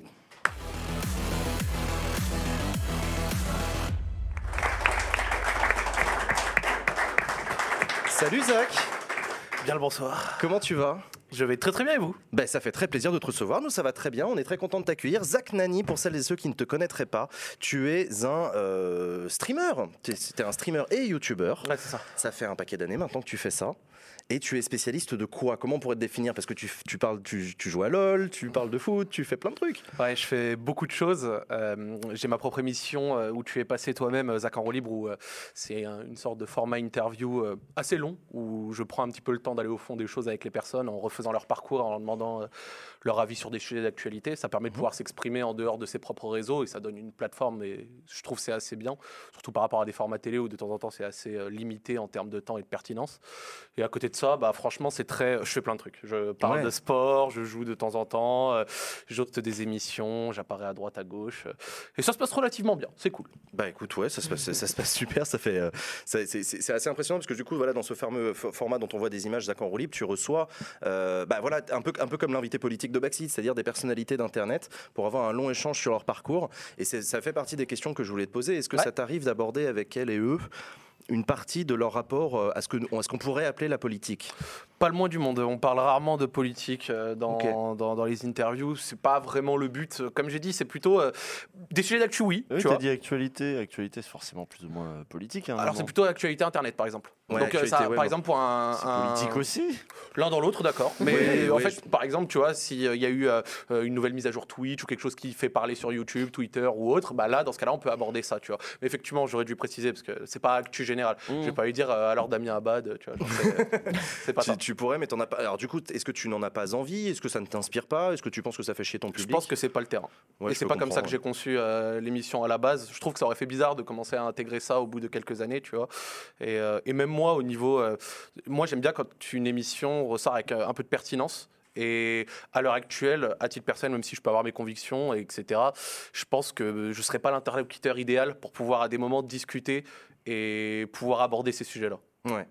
Du coup, toi et moi, on a un peu le même recul de par ces formats d'interview avec ce, peuple d'Internet, ces gens qui font des choses sur Internet. Tu, les trouves comment, toi? Tu les trouves euh, sensibles euh, à, à- à des thématiques qui touchent les gens? Tu les trouves euh, caricaturaux? Tu les trouves euh, sincères dans leur démarche Au niveau des gens que je reçois, Ouais, les gens que tu reçois. C'est toujours sincère. Ouais. Parce qu'en fait, euh, si tu veux, pour moi, la qualité d'un- du- d'une interview, elle euh, va pas tant seulement dans les questions et les points abordés, mais elle va dans la manière de l'intervieweur de recevoir la personne et d'essayer de la mettre à l'aise pour faire en sorte que celle-ci se confie. Tu vois, maintenant, j'ai fait plus de 120 émissions de ce type en 5 ans, et il y a peut-être qu'une seule fois où dans ma tête ça a été dur, j'ai dû tirer un petit peu les verres du nez de la personne. En dehors de ça, en fait, euh, il y a un processus qui fait que quand au début tu parles de la personne et de ses fondements, notamment de son parcours euh, scolaire ou d'autres choses comme ça, directement la personne replonge dans ses souvenirs, repense à son enfance, rediscute de ça, raconte des anecdotes. Et bizarrement, et doucement, ça instaure un climat où elle se sent de plus en plus à même de pouvoir discuter et se livrer petit à petit. Et mon émission a déjà été la plateforme où des personnes ont annoncé des choses. Par exemple, euh, bah, il y a des personnes qui ont annoncé dans mon émission qu'elles avaient un enfant. Chose que le public ne savait pas. Euh, des personnes dans mon émission ont annoncé euh, des projets ou annoncé, euh, on parlait avec le cœur des périodes difficiles de leur vie qu'elles avaient jamais dit publiquement. T'es sûr que tu veux pas inviter Damien Abad? Franchement, Peut-être qu'il pourrait vraiment dire qu'il a violé des meufs. j'ai- euh. j'ai- j'ai réfléchi un moment, je me suis dit que ce serait pas super pertinent.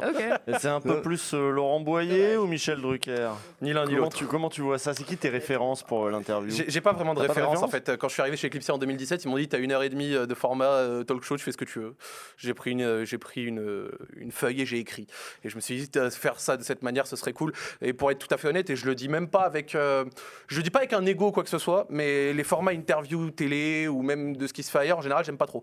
Pas que les gens le fassent mal, je trouve juste que c'est pas vraiment ce que j'aime. Je trouve vraiment que c'est trop court, que c'est trop coupé, Mm. que c'est haché, que ça va pas au fond des choses et que en général ça reste en surface. Et quand ça reste en surface, c'est pas là où ça T'as quoi à l'esprit quand tu dis ça? T'as quoi comme format à l'esprit?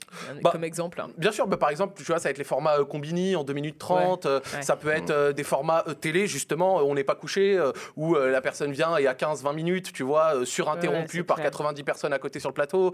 Les applaudissements. euh, Les applaudissements, les séquences et tout de suite la pub. Et oubliez pas, Les on a utilisé du café et machin. Ouais. les, le van de Laurent Baffy. Voilà, et consorts. C'est c'est pas Non, mais tu vraiment. t'as peut-être pas de référence, mais t'en es devenu une. Euh, En tout cas, je te le dis. hein. C'est- Merci. c'est- non, non, mais c'est vrai, c'est un style d'interview, mais c'est peut-être aussi propre à Twitch, à ce média-là. C'est- Il y a une Ouais. manière spécifique d'interviewer sur Twitch qui est un petit peu particulière. C'est vrai. Euh, tu as aussi un nouveau format que tu as lancé qui est très intéressant où tu vas, euh, où tu vas visiter des centres-villes. Ouais. Euh, tu vas faire le tour de ville, des villes de France Ouais, avec un streamer euh, que- que- qui, te fait marcher dans sa ville. À Exact. lui. Tu vas rencontrer son, son, son terre-terre à lui. quoi. Ouais, c'est ça, c'est ça. Et, euh, et c'est assez intéressant parce que dans, dans- dans ce format-là, tu vas discuter avec des jeunes de la ville en question.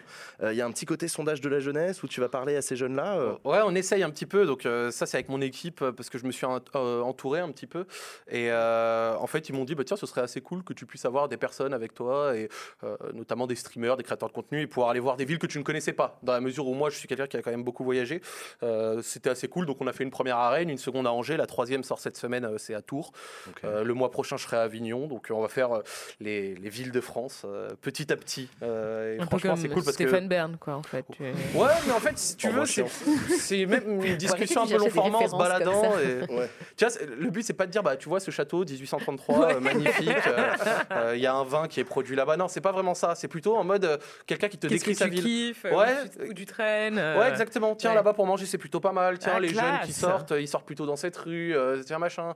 Euh, tiens, si, euh, moi, quand j'étais plus jeune, euh, que j'avais un rencard avec une homme ou un mec, euh, c'est là-bas que j'allais, et ainsi de suite. tu vois. Une homme ou un mec, une femme. Ouais, ouais. Moi, ça marche. On a compris, Euh, t'inquiète. t'es quelqu'un. Est-ce que tu es quelqu'un d'engagé. Est-ce que tu as des engagements personnels, des causes qui te tiennent à cœur? J'ai pas vraiment d'engagement personnel. Je reste euh, assez neutre, mais après, je suis quand même quelqu'un qui me renseigne. Je suis quand même quelqu'un qui a eu des lectures et qui a euh, mes opinions, mais c'est pas quelque chose pour lesquels je milite en réalité. Euh, Ouais, ça dépend ce que tu as. c'est- Ça dépend de la notion que tu mets derrière le, le mot militer, qui est un mot peut-être un peu fort, effectivement, qui renvoie à une réalité de pratique euh, un, Mm. peu, un peu intense. Mais tu as quand même un engagement, parce que tu as fait un match de foot il y a deux semaines pour l'UNICEF euh, au profit de l'Ukraine. Ouais, c'est vrai, c'est vrai, c'est vrai. Bah, C'était quoi cette expérience? C'est quand même particulier. T'es retrouvé, on a des images d'ailleurs, hein, t'es retrouvé dans un Ah stade bah une au foot. performance, euh, une performance légendaire, on s'en Ouais. rappelle. Non, c'était un match euh, euh, caritatif, euh, comme tu l'as dit, en faveur euh, des enfants victimes de la guerre en Ukraine, avec un super contrôle du gauche. Je vous laisse ça, profiter. Voilà, magnifique. contrôle. Mais en dehors de ça, non, c'est assez cool. Ça a été une, une, une possibilité qui m'a été offerte par Domingo. Et moi, je l'ai saisi avec plaisir, parce que je suis de Lyon. J'ai vécu et j'ai- et j'y vis encore d'ailleurs. Et franchement, c'est une ville que je, qui me plaît. Et, et- et donc, du coup, et dont je suis fan de l'équipe de foot. Et donc, du coup, pouvoir aller le faire, aller sur le terrain d'une équipe que je supporte depuis que je suis enfant, euh, ça a été un rêve et un, un très beau rêve. Gerland, euh C'est euh, le, le Groupama Stadium maintenant. Gerland, c'est l'ancien stade. Ah, Mais oui, Mais c'est bien, t'as les anciennes références. ouais, ouais, ouais, ouais, bah, merci. ouais. j'ai découvert le stade parce que je me suis fait vacciner euh, là-bas. C'est c'est Ouais, vrai que j'ai il y avait un vaccinodrome là-bas. C'est grand, hein C'est c'est je suis Ouais, content aussi, aussi parce que le foot, c'est pas trop ton truc. Ouais, hein. cinq- 59 000 places. Donc, euh, j'ai pas vu qu'ils avaient fini de refaire la gare de Rennes aussi. J'ai Ouais. appris ça, c'est très bien. Total, total. Euh, mais non, mais ce qui est marrant sur ta chaîne, ce que j'ai vraiment aimé, c'est le, le- le côté euh, t'as envie d'essayer un truc, euh, t'essayes un truc. J'ai regardé tes, tes séries de, où tu parles des, euh, des, des, des, des- des trucs glauques là sur internet. Ouais. Alors il y a des trucs, j'étais pas prêt. hein. Ouais, Si ouais. Tu- tu peux préciser un tu fort. En gros, il fait des vidéos où il fait une série de quatre trucs bizarres qui se sont passés sur internet. Ouais, sur les réseaux sociaux. ouais. un peu fait divers, un peu, un peu des fois trucs un peu chez père quand même, de gens bizarres. Euh, et des fois c'est des anecdotes sur des grands euh, streamers connus. Il, est, il leur est arrivé ce truc de fou. J'ai adoré l'anecdote du mec où il y a un mec qui va vivre chez lui et puis après, enfin bon bref. Ça a été pas avec Soda Popine. ouais. Voilà, c'est ça. Et, euh, et puis là, le truc des villes. Et puis le dernier truc que j'ai vu, bah, c'est très récent. Tu as fait un truc sur la dette Ouais. étudiante Américaine. américaine. Ouais, alors en fait, si tu veux, vu que. Alors, je- trouve que je m'exprime assez bien et Ah oui, j'arrive je à trouve avoir aussi, un storytelling intéressant, mais c'est grâce à l'expérience, etc. Euh, J'ai commencé à faire pivoter mon contenu d'un- d'un- du jeu vidéo Mm. à justement euh, du storytelling, essayer de trouver des choses, etc. Avec l'équipe avec laquelle je me suis entouré. Est-ce que c'est pas le contenu de la, ma- la maturité? Si, j'ai vieilli. 27 ans, 27 Ça, c'est une ans, question Laurent Boyer, fini, non euh, fini. Non, mais plus sérieusement, ouais, c'est quelque chose que j'ai essayé de faire. Et en fait, récemment, je me suis dit, bah, tiens, au lieu d'aller trouver des histoires, je vais essayer de prendre un, un- un geste d'actualité et d'essayer de l'expliquer aux gens pourquoi est-ce que c'est plus intéressant que ce qui n'a l'air. Et en fait, euh, le PDG de Snapchat avait en fait offert à une promotion 2022 euh, d'une université euh, qu'il a, où il est lui-même allé, euh, de rembourser leur dette étudiante. Et en fait, il y a, moi, je connaissais, parce que j'avais déjà beaucoup lu, euh, le problème de la dette euh, étudiante aux États-Unis, qui est une euh, bulle énorme de 1800 milliards euh, qui croît euh, chaque année, euh, avec euh, derrière, euh, du coup, euh, une partie de ces dettes qui est assurée par l'État, mais qui fait que, du coup, euh, l'augmentation euh, des droits d'entrée des écoles euh, est absolument hallucinante. Ça a triplé en 20 Et- ans et quelques, avec euh, des écoles qui se disent, bah, de toute manière, ils auront leur prêt. Alors, en plus, ils sont garantis d'État, donc même si les mecs Et merde. d'aucuns disent que ça peut être les prochains subprimes aussi. Ouais, ça peut Exact. exploser. ouais. Exact, avec euh, des dizaines de millions d'Américains qui ont 20-30% de leur pouvoir d'achat qui est ponctionné par mois pour du remboursement de dette pendant des années. Et donc du coup, lui. en fait, euh, c'est pour ça que je me suis dit, euh, ce serait intéressant de leur montrer ce geste et de leur dire, ça dépasse la simple pense enfin, pensée qu'on peut avoir de prime abord en le regardant, à savoir, euh, oh bah tiens, il se fait mousser en remboursant les trucs d'une promotion. Non, non, C'est un vrai truc. Et c'est un Mais vrai truc parce que incroyablement sujet, politique ouais. comme sujet, tu te Ouais, rends compte quand même. Non, mais. Non, là, tu me prends sur le bon moment. Non mais justement, parce que tu, tu vois, genre, moi j'en ai reçu un paquet des, des- des streamers et des streameuses sur, sur ce même plateau qui me disaient qu'ils n'abordent jamais de sujets politiques, etc. Mhm. Et toi, euh, c'est avec une facilité déconcertante et qui fait vachement plaisir à voir que tu dis, bah ouais, ce sujet il est méga technique, mais en fait, il faut qu'on en parle, c'est Ouais. intéressant euh, et c'est quelque chose de rare. Tu as conscience d'aborder un sujet complexe et politique en le Ah oui, mais total. Mais tu sais que tellement j'avais envie de le faire que quand euh, je m'en rappelle, j'étais tout seul, il n'y avait pas ma femme chez moi ce, ce jour-là. Et j'y pensais parce que je devais faire la vidéo le lendemain. Et il était 2h30 du matin, j'étais dans mon lit, je tournais. Et j'arrivais pas à dormir tellement je pensais au sujet. Je me suis levé et j'ai tapé 2h30 de script. J'ai dormi à 5h, je l'ai tourné le lendemain matin et j'étais bien content. Mmh. Et donc du coup, j'ai fait mes petites recherches pendant 2h30 C'est bon les comme petits, ça. les petits coups de speed comme Ouais, ça. ouais, tu vois, un gros coup de speed comme ça, ça m'a fait plaisir. Ah, c'est super. Non, quand t'as le truc qui tourne, ouais, et Ouais, que après pour tu connais soulager, en fait, t'es obligé de. Ah Non, c'est vachement bien. Et, et je trouvais que le, le vocabulaire employé, euh, par exemple, à un moment, tu parles du, du déficit du commerce extérieur, de la balance commerciale, Ouais. ou je sais pas quoi, sans dire balance commerciale. Tu fais pas chier avec les termes techniques, tu expliques vraiment le truc. Et donc, t'as- t'es assez bon en, en vulga euh, à proprement parler. Par contre, je me disais. Par contre, derrière, il y a des compétences là en économie, en machin. C'est ta formation, c'est l'économie à la base? J'ai fait une école de commerce euh, basique, mais franchement, j'en ai pas retiré Ouais. grand-chose sans Non, mentir. c'est juste euh, ça t'intéresse quoi. Non, j'ai beaucoup lu, j'ai eu des lectures. Au début, quand j'ai commencé à m'intéresser à la politique, je m'étais euh, avec l'influence de certaines personnes que je connaissais. J'avais commencé sur des quoi, lectures euh, plutôt, base. non, plutôt libérales au début, pour être tout à fait honnête. Euh, j'avais commencé classique, euh, sophisme économique, capitalisme et liberté et compagnie. Et, euh, et j'ai trouvé ça intéressant. Puis après, j'ai poussé le truc un petit peu plus loin. Et euh, en fait, à l'heure actuelle, j'ai pas vraiment d'idée d'arrêter sur des tonnes de sujets, mais euh, à l'heure actuelle, je suis plutôt. Alors, c'est pour ça que je, me suis dit hasard euh, du calendrier, vous recevez Clément Beaune ce jour-là, mais moi, à l'heure actuelle, j'ai euh, plutôt mené mes lectures et, et ce que je regarde plutôt sur l'Union européenne, etc., et ses conséquences. Et je trouve que c'est un sujet qui est totalement. Absent en France, Bah qui a pu l'être à des moments porté en 2017 via François Asselineau. Mais en fait, euh, il y a beaucoup de conséquences et de problèmes euh, sur l'Union européenne, sur, euh, sur le fait qu'elle euh, dirige beaucoup des aspects de euh, la politique économique en France, le poids qu'elle peut 80%, avoir, ouais. le fait que euh, euh, l'Union européenne ne soit pas, ou en tout cas la zone euro ne soit pas une zone monétaire optimale et bien d'autres. Tu veux, ne- tu, tu veux une de nos places? Moi, je peux te laisser Non, la place pas quand de souci, pas de souci. Hein. Mais par exemple, le tu vois, ministre, euh, ça me fait Et, plaisir. et à l'heure actuelle, tu vois, c'est plutôt, euh, ouais, c'est plutôt des discussions, enfin des discussions et des sujets qui m'intéressent, sur lesquels je lis. De temps en temps, j'en discute en live. Mais tu vois, c'est pour ça que tout à l'heure, tu me parlais de militantisme. Je milite pas, tu vois, sur ça, mais je, je, Non, mais je me renseigne, je me fais mes propres avis. On en Une curiosité, coup- une ouverture d'esprit, est-ce que ça t'arrive de donner des opinions? Excuse-moi, Adèle, Non, du coup, juste restant sur Clément Beaune, est-ce que tu veux qu'on lui pose une question de ta part? C'est Si déjà fait. Et on m'a demandé si j'avais Ah, une question. J'ai envoyé par. SMS. Mais ouais. justement, on t'a demandé de la dire sur le plateau aussi. Est-ce que tu vas-y. veux la dire? Ouais, ouais, bien sûr, bien sûr, bien sûr. Non, non, mais tu viendras la dire euh, tout à l'heure. Ah, bah tout à fait. ah, Ah, Ah, en vrai, tout à l'heure, quand ils seront là, moi je suis chaud. Hein. en a un de vous trois qui pourra lui laisser sa place pour une question Ouais, de toute façon, Beaune, moi hein. j'ai une seule question à lui poser, donc il n'y a pas de souci. Euh, t'as- aussi fait pas mal de, de- de- de- de blagues, de références au fait que c'est galère de faire des vidéos pendant le ramadan. Ouais. Euh, T'as eu des. ça a été reçu comment par ton public ça? T'as eu des relous qui t'ont cassé les couilles Non, ou- pas du tout, pas le moins du monde. euh, Franchement, il n'y a pas de raison. En fait, je disais juste que euh, vu qu'on ne mange pas et que du coup, euh, la chose qui peut te mettre euh, le speed dans la tête, c'est le sucre. euh, Quand tu ne manges pas et que tu essayes de tourner vers 17h après, euh, Ah bah ouais. on va dire un jeûne de plus de 18h. Bah ouais, ouais. Surtout ça- que t'es juste avant de rompre le jeûne, donc l'enfer. Ouais, c'est ça, c'est ça. Du coup, c'est vrai qu'il y a des moments où j'ai un petit peu du mal à. C'est le moment où tu commences à saliver, tu sais, Ouais, c'est tu sais que totalement ça va ça. tomber, mais. Ouais, c'est totalement ça. En fait, j'avais du mal à me concentrer. Parce normal. que du coup, pour essayer de pouvoir discuter, etc., euh, bah, en fait, il y avait des moments, j'allumais la caméra et j'arrivais pas à débiter plus d'une minute, même si je savais à peu près ce que je devais dire. Donc moi, je fonctionne pas avec des scripts. J'en ai, mais je sais plus ou moins ce que je vais dire et je l'articule de la manière euh, euh, dans laquelle je me sens à l'aise. Mais j'avoue que euh, quand je jeûnais, c'était compliqué. Alors certains me disaient, bah, attends le soir. Sauf que le soir, quand tu t'as envoyé un parpaing à 20h30, Ah bah, euh, tu vas te coucher direct. Et là, d'ailleurs, dans les nouveaux sujets, un peu comme euh, la suite de la dette euh, des étudiants américains ou les sujets européens, t'as quoi? Est-ce que, est que tu peux nous dire ce sur quoi tu si j'ai des travailles nouveaux sujets à l'heure Ouais. actuelle, non, pas encore. Ouais. Et est-ce que tu as des références, enfin, quand tu t'es lancé comme ça, c'était vraiment juste naturel ou tu as regardé des, je sais pas, des John Oliver aux États-Unis qui font euh, de la vulgarisation en utilisant aussi euh, bah, parfois l'humour ou euh, le vocabulaire plus détendu, Bah, tout en étant hyper précis comme le rappelait Usul? Moi, moi, ça a été des, plusieurs chaînes YouTube que j'avais commencé à écouter, euh, des Thinkerview par exemple, que j'aimais bien, des formats justement que tu mets un petit peu en fond, t'écoutes, etc. Euh, Il y a également la chaîne YouTube Grand Angle que je trouvais assez intéressante sur certains sujets, sur certains points abordés.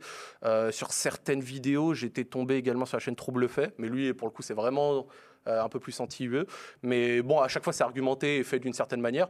Et pour le reste, j'avais des lectures également plutôt littéraires. Et littéraires, bah, j'ai sorti les références que j'avais avant, euh, notamment quand je m'y étais mis au début. Et là, c'était plutôt, comme je l'ai dit, du libéral. Mais ça, c'était plutôt Mmh, l'époque c'est intéressant, 2017. ça. des Et aujourd'hui, quel rapport t'entretiens avec l'actualité politique? Là, on vient de sortir d'une séquence de présidentielle, on Ouais. est en plein dans une séquence nouveau gouvernement, on, a- on est dans une séquence également euh, euh, élection législative. Est-ce que c'est quelque chose que tu suis ou peu ou pas? Je suis l'actualité politique, mais je le suis de manière euh, un petit peu dés- désintéressée, parce que dans la mesure où, comme je vous l'ai dit, euh, je pense qu'il y a beaucoup de choses qui sont euh, guidées de manière un petit peu supranationale. J'ai du mal à m'impliquer plus que ça et à croire au changement plus que ça dans le fond. en au fait. niveau Oui, national mais attends. Ouais. Ouais, mais pour autant, parce Ouais, que là, il y a un mais Conseil attends. européen qui va arriver d'ici lundi Bah oui. prochain. C'est un truc que là, tu vas regarder avec intérêt. Tu vas dire, ah tiens, sanctions économiques contre la Russie, lutte contre l'inflation. C'est des choses que tu vas regarder parce que tu l'as dit tout à l'heure, c'est vrai Mm. qu'en France, l'actu européenne, on s'en branle un peu euh, la plupart du temps. on s'en fiche totalement. Non, j'avoue que c'est pas quelque chose que je vais suivre. Juste pour préciser un truc, parce que hum, c'est vrai qu'on a tendance à, à parler de supranational lorsqu'il s'agit de l'Union européenne, c'est le cas, mais finalement, ceux qui décident, ça reste les États. Donc il faut aussi, je pense, enfin, c'est pas. Bah, ça dépend sur quoi. Ça Bah, dépend sur beaucoup de choses. hein. Beaucoup de choses. Enfin, c'est quand même le Conseil qui a la majeure partie du pouvoir de décision. Bah, avec le Parlement et avec la Oui, Commission. le Parlement, il a moins de pouvoir. Tu de penses, que, tu penses que Clément Beaune a plus de pouvoir que le- la Commission européenne? Bah évidemment. Ça dépend des sujets. Je suis pas sûr. hein, sur En la fait, il y a un paquet de sujets sur, lesquels, euh, euh, sur lesquels La on. majeure partie des grandes décisions sont prises au sein du Conseil. Bah, c'est en, Enfin, en la- codécision avec le Parlement. Le Parlement Oui. casse les couilles et, et oui, fout ses codécision priorités. sur certains trucs, pas tout. Pas tout, non, mais la Commission aussi prend des décisions seule hein, sur les réglementaires. Bah, le- Oh putain, l'engueulade jargonneuse. moi, moi, j'ai débranché dans ma tête. Je pensais Ce que je veux dire, c'est que l'Union européenne, ça reste les États. D'accord. C'est c'est pas une entité euh, indépendante bien sûr, bien euh, sûr, qui bien vit sûr. toute seule. euh, Mais ça, non. ça reste. Les décisions ouais, qui sont prises, c'est en partie une décision qui sont prises par nos gouvernements nationaux. Totalement. Mais en fait, si tu veux, c'est C'est aussi. important de le rappeler. Bien sûr, bien sûr. Mais c'est des décisions qui sont prises à 28, qui sont du coup, euh, enfin, qui ont donné euh, du coup des traités, Euh, des traités qui eux, du coup, influencent beaucoup de choses euh, et pour lesquels il est très difficile d'aller contre, sachant que dans la France, enfin en France, pardon, dans la Constitution, euh, le président est garant des traités signés. Du coup, c'est très compliqué de pouvoir aller contre. Et euh, tous les rêves et les discours d'autre Europe et de renégociation des traités, c'est un truc qu'on entend depuis 20, 30, 40 ans, et des choses qui peuvent aller à l'encontre des intérêts de la France vont euh, à l'inverse, pardon, euh, en- à la faveur d'autres pays. Et donc, du coup, c'est très difficile à bouger et c'est très inamovible. Ah et oui, c'est- là, tu vois, que j'ai plutôt un détachement dans le fait de changer ces choses-là en profondeur en réalité. Dernière question, c'est Ouais. quoi ton point de vue sur l'écologie? Parce que j'ai vu, passer des tweets où parfois t'hésitais pas à dire des trucs en disant ils nous emmerdent ces écolos. Non, j'ai jamais, dit ça. C'était en rigolant En fait, il y avait beaucoup plus de nuances que ça, mais je peux comprendre que ça ait laissé. Euh, euh, Il y avait écrit j'encule l'écologie en 2020. hein, mais c'est- non, Ah, c'est non, un truc qui peut partir, ça, non, ça c'était pour rigoler. Ça c'était Ah, c'était pour rigoler. Autant Ah, pour ça, moi. c'était. euh, ah, attends, quand le. euh, Je suis désolé de te ressortir Non, mais un tu fais bien, tu fais bien, J'aime pas ce genre d'interview, mais le- désolé, le jour de Noël, j'encule l'écologie. Je crois que c'était le jour de Noël ou le lendemain, un truc comme ça. Il faisait 25-26 degrés. Il faisait bien beau à Lyon. Il y avait un grand soleil. Il faisait genre 15-20 degrés. Et j'avais dit un truc euh, vive le réchauffement climatique. On va relancer le Concorde, un truc comme ça. Et c'était bien sûr sur un ton totalement humoristique. Il y avait zéro sérieux sur ça. Donc, euh, non, moi, euh, par rapport à. Non, l'écologie, je me suis jamais réellement exprimé sur ça. Je, je l'avais déjà fait par parcelle, mais c'était plutôt. euh, parce que j'avais un souci, j'avais vu euh, quelques amis à moi qui s'étaient à des moments euh, fait harceler un petit peu avec une 50, une soixantaine de messages en DM Instagram pour avoir fait gagner un voyage, une chose comme ça avec des personnes qui. Ah, Et les moi- écolos qui. qui- Voilà, et, oui, moi j'avais dit c'est quand même un petit peu limité, euh, d'une dans la manière de transmettre le message et deux dans le sens de la responsabilité parce que bien qu'en reconnaissant qu'il y a un souci et qu'il y a des choses à faire euh, à l'échelle de tout le monde, je pense que c'est une vision euh, un petit peu euh, limitée d'aller reprocher à quelque chose, quel- enfin à Oui, quelqu'un oui, mais tu- quelque chose d'une manière aussi exacerbée, agressive. Tu te sens fliqué par, euh, par une partie de- du public d'internet qui te reprochera toujours quelque chose parce Ah bah, que. c'est euh, sûr. voilà. En fait, c'est vraiment quand j'ai vu ça, j'étais là, ouais, c'est un petit peu pété. Mais en réalité, après, de temps en temps, je vais pas être, je vais pas mentir, c'est vrai que quand on discute comme ça en live, etc. Pas toujours euh, en allant euh, dans le fond des choses, c'est vrai que de temps en temps, on peut être peu constructif. Et ça peut être mon cas de temps Ça peut arriver. Ouais. Euh, tu- Dernière question et ensuite il faut qu'on toi qui as enchaîne. l'habitude, Zach, d'interviewer, qu'est-ce que ça fait là d'être interviewé. Alors, tu le sens comment là? Ça va, c'est cool. Ça, c'est sympa. hein? Ouais, le cadre est bon, vous êtes sympathique. Mais ouais, attends, ça va bien. devenir encore plus sympa parce qu'on va enchaîner avec la séquence suivante de l'émission. Tu vas rester avec nous. C'est parti pour le séquence. quiz à la con. C'est parti. Let's go.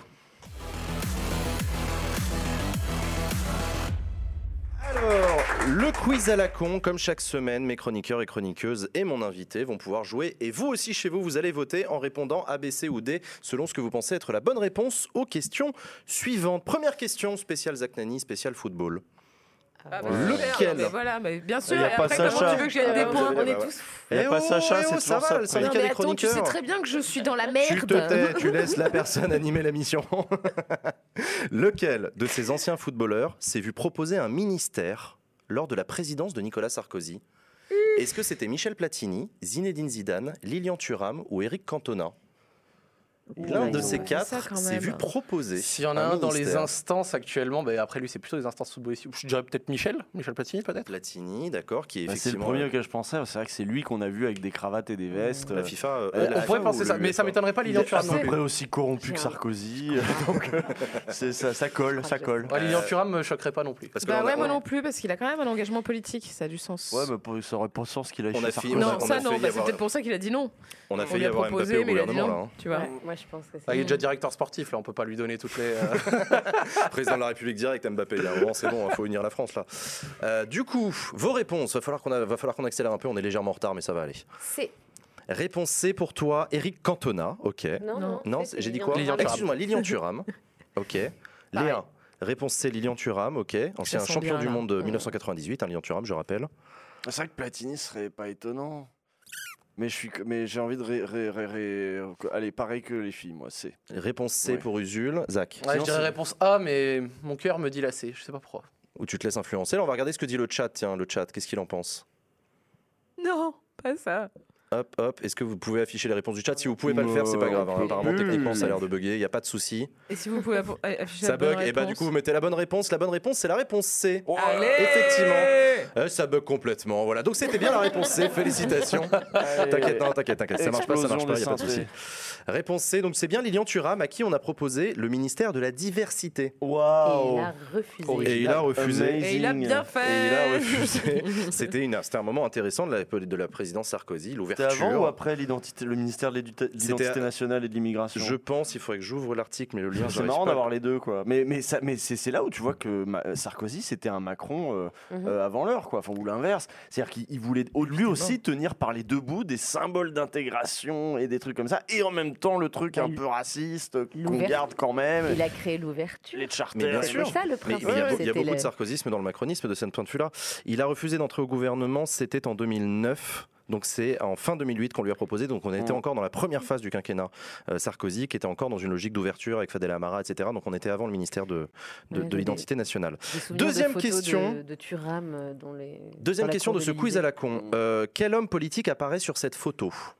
Ah Oh Oh waouh. Charles Trenet. Charles. Trenet, clair. Ah, doit y avoir Pétain Ah, bah, il y a derrière, quelqu'un derrière. Quel homme politique apparaît sur cette T'as photo dit quoi? T'as dit comme moi? Mais la photo, elle est coupée. Réponse A, Bill Clinton. Réponse B, Silvio Berlusconi. Réponse C, Tony Blair. Ou réponse D. Che Guevara. Cette Ah ouais photo, je vous le dis, elle date des années 1950. Tu dis Che Guevara. Che Guevara. Je pense que c'est Silvio Berlusconi. J'avoue. Bah ouais. Ah, tu dirais, euh, 50, Berlusconi spontanément, d'accord, Ça peut ok. pas être Tony Blair. Mais on voit pas avec les Est-ce que tu dis ça pour cette- ce petit costume cintré et cette cravate tout à fait italienne Ouais, et le côté un peu fêtard. Oui, remarque, ouais. L'un dans l'autre. euh, Enfin, il y a un violon derrière, hein, c'est pas non plus euh, la grosse bamboche. hein, euh. C'est vrai, c'est vrai. Disons que si c'était Che Guevara, il a, Il a grave changé de il, il style. a bien changé. Ouais. ouais. Ah, Che Guevara, il est médecin de formation. Oui, hein. c'est- un bourgeois de base. hein. Oui. C'est un bourgeois bah, de- Là, est. Putain, il ressemble au 4, quoi. Ouais. C'est une horreur, il a un peu des. C'est pour ça qu'elle est bien cette Elle question. date des années 50, c'est ça Ouais, tu des dis années Donc, 1950. du coup, ça, ça, ça retire quand même la Voilà. possibilité Clinton-Blair. Il ressemble quand même moins à Che Guevara.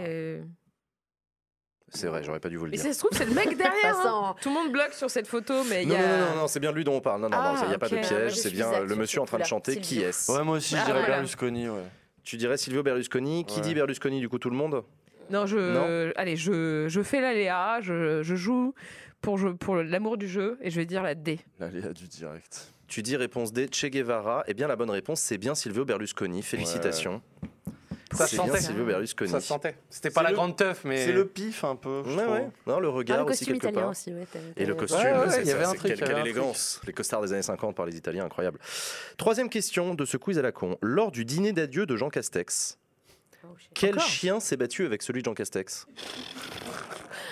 Ils ont Réponse- des informations Ah, incroyables. Le chien de Gérald Darmanin. Réponse B, le chien de Christophe Castaner. Réponse C, le chien d'Éric Dupont-Moretti. Réponse D, le chien de Barbara Pompili. Aucune fucking idea.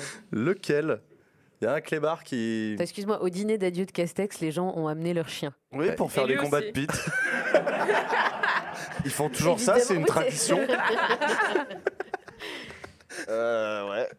C'est c'est bizarre parce que je- j'ai traîné un peu dans ce milieu et j'étais pas du tout Non. informée. Ah bah t'as raté les bonnes soirées, hein, quand qu'est-ce que même, tu veux que je te dise Non, mais c'est dans les sous-sols, ils parient et tout. Quoi. C'est- Tu les imagines tous en train de parier des bifetons et Avec de l'argent public dans les parkings et tout. parking de, de Matignon. Elle est pas facile. Hein. Alors, Euh, Voilà, idée. c'est du pifomètre là. Ah ouais, ouais, ouais. Darmanin, je crois qu'il a un chat, parce qu'il poste sur les réseaux sociaux des photos de son chat. Donc, Oui. Je sais pas, j'essaie de faire de l'élimination. Parce que maintenant, c'est plus d'extrême droite le chat. Maintenant. Ah non, pas ça. Du Alors coup- on disait c'était le chien. Et puis... le, le- voilà, lequel de ces chiens s'est battu avec celui de Jean Castex le, le jour du dîner de- du, du pot de départ? Qu'est-ce que vous en pensez? Pourquoi Castaner aurait été au pot de départ de Jean Castex? Bah, Président quand du même, groupe. Président du groupe. Bah ouais, mais bon. Bah quoi, toi t'invites pas le président du groupe au pot de départ quand tu seras Premier ministre? Il faut y Pas- réfléchir pas, à ça. Pas forcément, Adèle, je sais pas, c'est peut-être juste tes collègues, tu vois. Enfin, Moi, la réponse C, elle me parle, tu vois. Un garde des Sceaux avec un Dupond-Moretti. bon gros pitbull, là, ça me. Il y a quelque chose, je trouve. Réponse C, Éric Dupont-Moretti pour Zach, ok. C'est marrant parce qu'à chaque fois qu'il y, a- il y a marqué le chien 2 avec un nom à côté, je l'imagine toujours différent, c'est vrai. Le, le chien de Barbara Pompili ne peut pas maître. ressembler au chien de Christophe Castaner. Alors que t'en C'est sais quoi. Alors que c'est con. C'est ça. Ça On sait le- quel chien a gagné? Enfin, le combat du coup, Euh, sur on lequel verra. les gens pariaient dans les parkings de Du coup, vous en pensez quoi, vous? Bon, euh, je- au pif total, ouais. Des Barbara Pompili. Le chien de Barbara Pompili. Je me dis, elle, est venue avec son chien. Je vois pas Dupont-Moretti venir avec son chien à Matignon, mais je- j'ai peut-être tort. J'en sais rien. J'en ai vraiment aucune Tu, bah non, tu viens plus aux soirées, tu sais pas. Hein. Léa, t'en penses quoi, toi? Je sais pas, moi. euh, Castaner Le chien de Christophe Castaner, réponse B. Le chat, il a voté quoi, du coup? Parce que, alors, du coup, quoi, on peut. Moi, j'ai rien dit, mais je veux bien les résultats du chat. Il a voté quoi hein? Hop. Non, non, tu dis d'abord. Ah, le. Le chat, il y a une petite majorité, 40% vote pour le chien d'Éric Dupont-Moretti. Eh bien, c'est la bonne réponse. Félicitations, c'est la bonne Ah, réponse. euh, Vous apprendrez Sans avec faute. plaisir que le chien d'Éric Dupont-Moretti s'appelle Jean-Claude. et que celui de Jean Castex s'appelle Luna. Mais c'est quoi comme chien, Jean-Claude? Je, je vais regarder, parce que donc la source est un article de Femmes Actuelles, de femmes actuelles euh, voilà, évidemment. Euh, merci évidemment à ceux qui, aux bénévoles qui préparent. Euh, tac, tac, tac, Ouais, tac, c'est plein tac, de pubs en plus, si tu cliques, ça va te t'agresser. Oui, en plus là j'ai des pubs partout, c'est Ouais, insupportable. N'accepte surtout pas les cookies. Ah non, Genre, moi, je sais Femme pas, Actuelle, je- euh, j'essaie d'imaginer, tu sais, il a un Euh, Yorkshire. Femme actuelle, Ouais. j'y vais plus, trop de pubs. Hop, hop, hop, hop, hop. Le chien d'Éric Dupont-Moretti se serait fait attaquer par le chien de Jean Castex. On a donc une provocation de la part du chien de Jean Castex. Ah bah a Luna, elle est expliqué- Et c'est hein. Jean-Baptiste Gébari qui l'a raconté c'est avant de hein. conclure. Tout est politique, paraît-il, n'en tirer aucune conclusion. Donc on Mais, n'a mais pas voir de un garde des Sceaux avec un chien, c'est pas. Et on je a sais pas, avait quelque chose, tu vois. Euh, voilà. Quatrième question. Je précise Grosse quand même que Zach hein. Nani est en train de faire un Ouais. perfect jusque-là. hein. Je dis ça. Sans faute. euh, Alors, je me suis trompé à la première. La première, t'avais pas dit Thuram? Ah non, il Ah, a dit. J'ai dit mon cœur dit Thuram. Mais ouais, ouais, ouais. ouais. J'aurais dû me t'as raison, disait Platini. Tu t'es laissé. Ouais, non. Mais... Allez, quatrième question de ce quiz à la con. Qui a dit J'ai été longtemps un jeune conformiste et sans doute formiste était-il trop? Était-il deux trop? Était-il de trop? Réponse A, Édouard Euh, Philippe. Réponse B, Bruno Le Maire. Réponse C, Laurent Vauquier. Réponse D, Bru- François Bayrou. Qui a dit J'ai été longtemps Ça ressemble à du Édouard Philippe. C'est vrai que ça ressemble à du Edouard Philippe dans le texte. Bruno Le Maire, euh, non, il se prend trop au sérieux, machin. François Bayrou. Ah, François. oh, non, non, François Bayrou, pareil, il a un melon énorme. euh, Il va pas dire qu'il était con, quoi. Non, Édouard Philippe peut dire ça. Ouais, ouais. Voilà. Réponse sera, A euh, pour Usul, Édouard pour moi. Philippe, d'accord. Ouais, moi aussi. Genre Bruno Le Maire et Laurent Wauquiez, je les vois trop coincés pour sortir un truc comme ça. Ah ouais, ok. Bayrou, bon, il est un peu moins coincé, il tarde des gosses, mais est-ce qu'il va dire ça? Tu penses qu'on reconnaît tous à un moment donné qu'on a été un peu con quand on était jeune Ouais. moi, moi, parce que moi je le dis, donc. euh. Non, mais tu crois que c'est une fatalité? Est-ce que tout vieux a déjà un peu. atteint l'âge où, où tu te poses ces questions moi- à moi, ou- oui. Je sais pas, je Ah, moi j'ai été un petit con, ouais. Ouais, ouais, ouais, non, je suis passé par là. Non, mais on a été inexpérimentés. Oui, ça veut pas ça. dire qu'on avait de mauvaises intuitions. Parfois, on s'est juste mal pris. À aucun moment, je me suis On dit que j'étais conne euh, quand j'étais petite. Parce que t'es Bah, encore J'étais petite, chiante, c'est tu vois, petite, mais oui, c'est bah, c'est ça en fait, t'as raison. J'ai pas grandi. Mais peut-être que Non, mais quand tu je vois, en plus politique, grande. par exemple, euh, moi, moi j'ai été, et moi j'ai été un militant premier degré un peu débile. Ouais, quand t'as interviewé euh, Cécile Duflot. Vers, vers cet âge-là, j'ai eu une période. euh, heureusement que j'avais pas Twitter parce que j'aurais été euh, tout ce Ah qu'on ouais déteste, un donneur de leçons, euh, péremptoire. euh, Insupportable. insu- ah ouais, ouais, ouais. Ah, J'ai eu une période euh, petit merdeux. C'est premier degré et tout, on rigole pas. C'est l'époque euh. j'aime ou j'aime Ah oui, pas. mais attends, toi, ça te fait marrer parce que t'as de la chance. Non, mais Non, mais en même temps, la oh question inverse, c'est qui, qui maintenant, en ayant un petit peu peut-être grandi, en ayant la trentaine ou plus, se trouve, enfin, trouve que quand il était jeune, il était pas con du tout, genre. Bah moi je crois que j'étais moins con que maintenant. Ah ouais? Ah, c'est sûr. Ah ouais, genre, genre, genre, tu sais, les gens, c'est sûr. Donc là, on est Genre- sur une progression. Ah ouais Ah ouais, Genre, normalement, non, les gens, ils progressent, j'ai- toi, t'as régressé. sur, euh, j'ai régressé, c'est sûr. Button-Mise, c'est- je- non, je sais pas, j'avais, une rigueur intellectuelle que j'ai plus, maintenant je m'en tape. Bon, du coup, Ah le- ouais. Non, euh, Allez, investissez dans sa newsletter, ça va être de mieux en mieux. 4000 euros, il manque seulement. D'année en année. Non, mais dans le 4000 sens balles, où je on y est. passais- genre, avant, je lisais tous les soirs, ce que je ne fais plus. Allez, on accélère. Euh, du coup, euh, Ah. le chat a voté visiblement pour Édouard Philippe. Ouais, Qu'est-ce que moi, vous en pensez? Pareil, Philippe. a Édouard dit Édouard Philippe, Do Philippe. Léa, euh, je vais dire euh, Laurent Wauquiez. tu vas dire Laurent Wauquiez. La bonne réponse, vous me décevez tous, c'est François Bayrou. Mais Oh là là. Il a dit ça le 28 janvier 2006, mais je suis Bon, parfaitement d'accord avec vous, c'est complètement Édouard Philippe compatible. Ouais, Il bah aurait tout ouais. à fait Mais pu non, sortir ça dans c'est Édouard dommage mon pote qu'il de ait pas droite. dit ça plus souvent parce que ça l'aurait peut-être rendu plus sympathique en fait. Mais c'est ça, j'ai dit Bah, melon, François mais euh, c'est c'est vrai que Cette communication ratée. François Bayrou, quand même, un homme assez sérieux, qui a, qui a pas une, qui a une haute idée de lui-même et de son importance, et je le vois mal se, s'auto-traiter. Dernière question. Ça a trop Mm. saccade. Dernière question non, de la ce dernière, quiz à la tout con. Est-ce qu'on peut dire de Last One? Takes, all- takes it all Absolument Ah pas. oui, non, Bien tenté. La pas, ça. Euh, le- lequel de ces slogans aux législatives existe réellement? Oh là là. Réponse A, voter à gauche, voter gauchard. Réponse B, voter en marche, voter l'arrêt. Oh, V- réponse C, voter modem, voter pour 5 ans de 6K. 56K comme le 56K. modem. Réponse D, voter la France, voter égal. C'est c'est pas mal, hein, ça. hein. Celui qui l'a trouvé, balèze. Hein. Eh ouais. Voter la France, vote égal. Ah non, mais en marche l'arrêt, c'est pas. peu- Alors, si, remarque, tu me dis. Lequel? Il y en a un de ces quatre qui existe réellement. Eh les gars, vous allez pas chercher sur Google. Ah, qui hein, vous existe trichez pas. réellement? Ah oui, oui. Ah, Il y en je a- croyais qu'il y en avait un qui était Moi, je faux. crois que je l'ai vu passer. Il y en a euh, trois qui ont été inventés Ah, par, bah, des- par voter- les esprits euh, malicieux qui préparent bah. ce quiz à la con. Et il y en a un qui est réel. Bah, le, le C, il est très très bien inventé. je trouve, s'il est inventé. Bon, moi, je vous laisse débattre parce qu'il se pourrait que je le sache déjà. Ah, alors du coup, tu le dis pas. Ouais, je l'ai vu passer aussi. Tu l'as vu passer aussi, du coup, tu le dis pas. On va laisser les filles galérer. Alors, les filles, ça galère? Ah super. Mm, C'est génial. En plus, c'est sur une circo euh, qu'on regarde, quoi. Donc, euh, Ah. Ouais. Ouais, ouais, Où il y a un petit peu de poids. Excuse-moi de lire la presse. Pendant que toi, tu ne lis plus.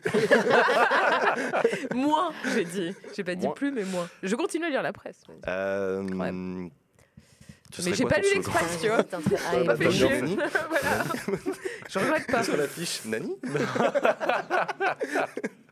Votez Nani. Une circo qu'on regarde. Euh, alors, du coup, voilà, lequel de ces slogans existe? On va regarder. euh, du coup, dans les filles, vous en pensez quoi? Je dirais la A. Tu dirais Ouais. réponse A, voter à gauche, voter gauchard. Alors que j'adore la D. tu dis hein. réponse A aussi. Zach, t'en penses Ouais, quoi? C'est que- la A. Tu dis réponse A. Ah, Usul, t'en penses quoi? oui, oui, oui. Usul Oui, la A. C'est bien la A, bonne réponse. bonne réponse, c'est bien la A, voter euh, sur à la gauche, circo voter en gauchard. face de. Dans la pas- sixième circonscription du Calvados, Borne. en face Ouais, de Elisabeth Borne. ouais. Donc c'est voter à gauche, voter gauchard. Euh, c'est écrit sur sa bannière. Et c'est dommage, voter la France, voter égal. C'était marrant. Ouais, ouais. Mais, euh, mais c'est vrai que voter 56K, euh, c'était plutôt pas mal. Voter en marche, c'était pas possible, il s'appelle plus en marche. Ouais. Merci Ouais, Zach d'être venu Avec euh, plaisir. être l'invité politique. de- Ah, J'espère que ça t'a plu. Où est-ce qu'on te retrouve. Euh, bah, sur Twitch, euh, sur ma chaîne YouTube également, il y a de belles choses qui arrivent, notamment le troisième épisode. euh, Bah ouais, du coup. Je suis vachement ému. Eh oh, attendez, excusez-moi, c'est juste le best-of qui va arriver pour la pause. Vas-y, continue. Du coup, t'as ta chaîne YouTube Ah, j'ai dit il y a le troisième épisode des Villes de France qui arrivait. Et puis ça m'a fait plaisir de pouvoir quand même euh, venir discuter un petit peu, etc. Bah ouais. Euh, même si euh, j'ai vu dans le chat quelques personnes dont la nuance est compliquée. Ah, mais c'est un chat Twitch en même temps, tu les connais, hein, ils sont pas tous. c'est pas tous l'élite. Hein. J'ai dit. Ah, ça a débattu sur Thinkerview et le Frexit pendant 10 minutes. Non, hein. mais ça c'est marrant parce que j'ai dit, en fait, l'Union Européenne, c'est un truc qui a peu été abordé publiquement à part par Asselineau. Et j'ai dit, je trouve pas que c'est super intelligent d'envoyer 60 messages pour reprocher à quelqu'un de faire gagner un voyage. On m'a dit, ah bah un pro Asselineau et un climato-sceptique. C'est superbe, euh, l'invité de la semaine. Y a Bon, des- les amis, je pense qu'il y a peut-être un petit peu plus intéressant que ça. Et Ouais, ouais. c'était surtout pour citer de la référence plus qu'autre chose. La Mais en tout cas, c'est un bon passage et merci, j'ai été bien accueilli. Et je trouve que c'est un très beau plateau, une très bonne émission. Et je vous remercie, c'était cool. C'était très chouette que tu sois là. Merci, Merci, Zach. C'est parti pour la pause. On regarde mon dernier best-of et on se retrouve après avec Clément Beaune. C'est parti. De retour sur le plateau de Maxide. Bonsoir à toutes et à tous. Merci d'être toujours avec nous. Merci à vous. J'espère que vous avez kiffé ce best-of. Vous pouvez le retrouver sur ma chaîne YouTube, évidemment. Allez-y, likez, pouce bleu, tout ça, vous connaissez. Merci à vous d'être là pour cette deuxième partie d'émission, chers amis. Comme chaque semaine, nous avons le plaisir de recevoir sur ce plateau une personnalité politique qui vient répondre à nos questions. Cette semaine, nous recevons le ministre délégué chargé de l'Europe, Clément Beaune.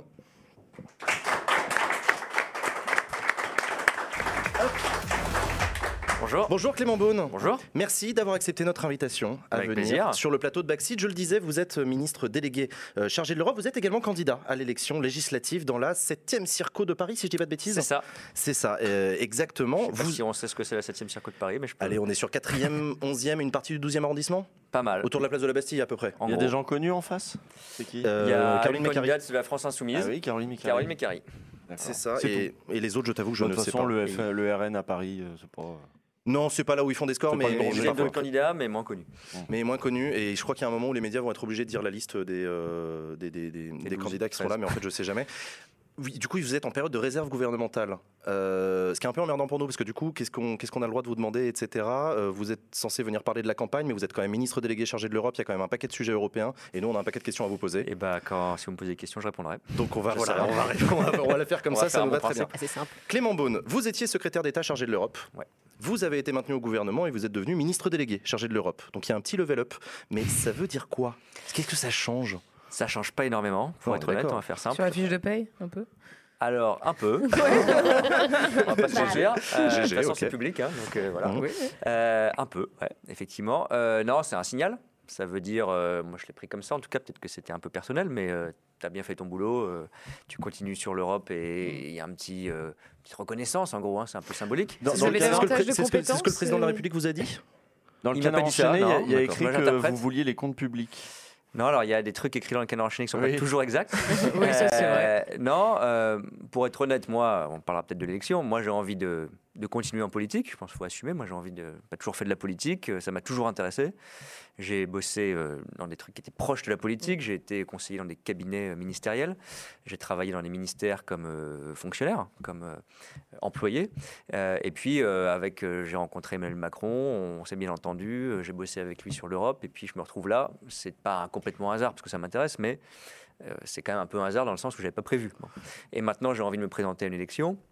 Et donc, je ne ferai pas euh, des sujets européens toute ma vie non plus. Je pense qu'il y a des trucs qui pourraient m'intéresser. Quoi, par Le exemple Vous avez parlé d'un- avenir local peut-être à Paris. Vous avez évoqué ça dans le Figaro. Ouais, je- ce que je veux dire, c'est que je me suis présenté à Paris, pas complètement non plus par hasard. Euh. Je suis parisien, j'ai grandi à Paris.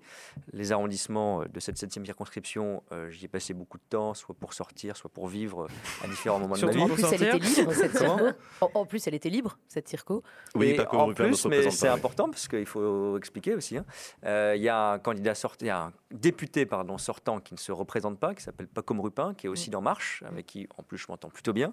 Et, euh, et donc moi je voulais pas rentrer dans une guerre avec quelqu'un qui était là, à qui je dis bah moi aussi. Puis voilà. Mm. Donc je pensais que c'était aussi plus simple. Et puis c'est une circonscription, ça tombe bien, euh, qui est euh, voilà dans le centre de Paris où j'ai passé beaucoup de temps, qui me parle si je puis Mais dire. pourquoi être candidat à une élection législative quand on est déjà ministre? Ça sert à quoi? Vous êtes Alors, déjà ministre, il n'y a pas Ça besoin sert de... à En atterrir plus, en plus, c'est votre suppléant qui va, qui va siéger à votre place. Bah, si je suis encore ministre. Mais ça, je sais pas. Et vous puis, anticipez la suite non, mais Ah, si vous êtes élu, vous quittez le gouvernement? Non, moi, je, je suis honnête Non, et on me pose ouais, la question dans ma circonscription. Si je suis Ouais. élu, bon, d'abord, voilà, faut, faut être élu. Oui. Donc, si je suis élu, euh, il y aura sûrement un, un gouvernement, comme on dit, Borne 2, bon, Mhm. euh, qui sera euh, peut-être renommé ou avec euh, des ministères supplémentaires. hein, c'est- parfois, ça arrive. On a vu qu'il y avait des débats sur il n'y a pas de ministre chargé du logement, pas de ministre chargé des transports. Il y aura peut-être des compléments, c'est pas moi qui Mhm. décide. Euh, donc, peut-être que je serai renommé. Il faut le dire franchement les choses, les électeurs ils me posent la question. hein. Mhm. Euh, dans ces cas-là, qu'est-ce qui se passe? Bah, Il y a une suppléante qui est présente avec Oui. moi, qui s'appelle Clara Chassagnol. Euh, je fais campagne avec elle. Et puis, je serai peut-être pas ministre, je serai peut-être ministre un an, je serai peut-être ministre deux ans, je serai peut-être pas ministre cinq ans. Et puis, Donc, Ça sert inversement. à atterrir après. Ah, non, c'est un pas atterrir, pas atterrir, mais c'est prévu comme ça. Quand vous êtes député bien et sûr. que vous êtes nommé ministre, euh, c'est la Constitution qui le prévoit, vous gardez entre guillemets votre siège. Et il y a quelqu'un, ça s'appelle un suppléant, c'est marqué sur le bulletin de vote et sur la fiche. vrai, quelle, qui est- vous quelle est la pertinence ce de faire ça? Ouais, C'est une, vraie- une question interne. pour vous je suis juste là-dessus parce que c'est important. Euh, Il y a des députés qui seront peut-être élus et qui ne sont pas membres du gouvernement, qui dans un an, dans deux ans, dans trois ans, avec un remaniement, deviendront deviendront. ouais. ministre. Donc moi, ce sera peut-être l'inverse. Je ferai peut-être d'abord ministre et après député. Ce que je veux dire, c'est que je me présente à une élection pour un mandat de 5 ans. Donc je pense qu'il y a un moment donné euh, où je ne serai pas ministre. Alors, oui, mais si Et- vous êtes déjà et- ministre. Et pourquoi que- je le fais? Parce que c'est pas pareil. Moi, je le fais aussi. Alors, il y a quelque chose d'un peu personnel. Ah. Euh, moi, j'ai été nommé ministre. On est nommé ministre. Ouais, Ouais. On n'est pas élu. Euh, M. Mélenchon confond un peu les trucs, mais euh, on n'est pas élu Premier ministre, mais on est nommé ministre. Bon. Euh, on est d'ailleurs aussi nommé Premier ministre. Bon. On n'est pas obligé d'être élu. Bon.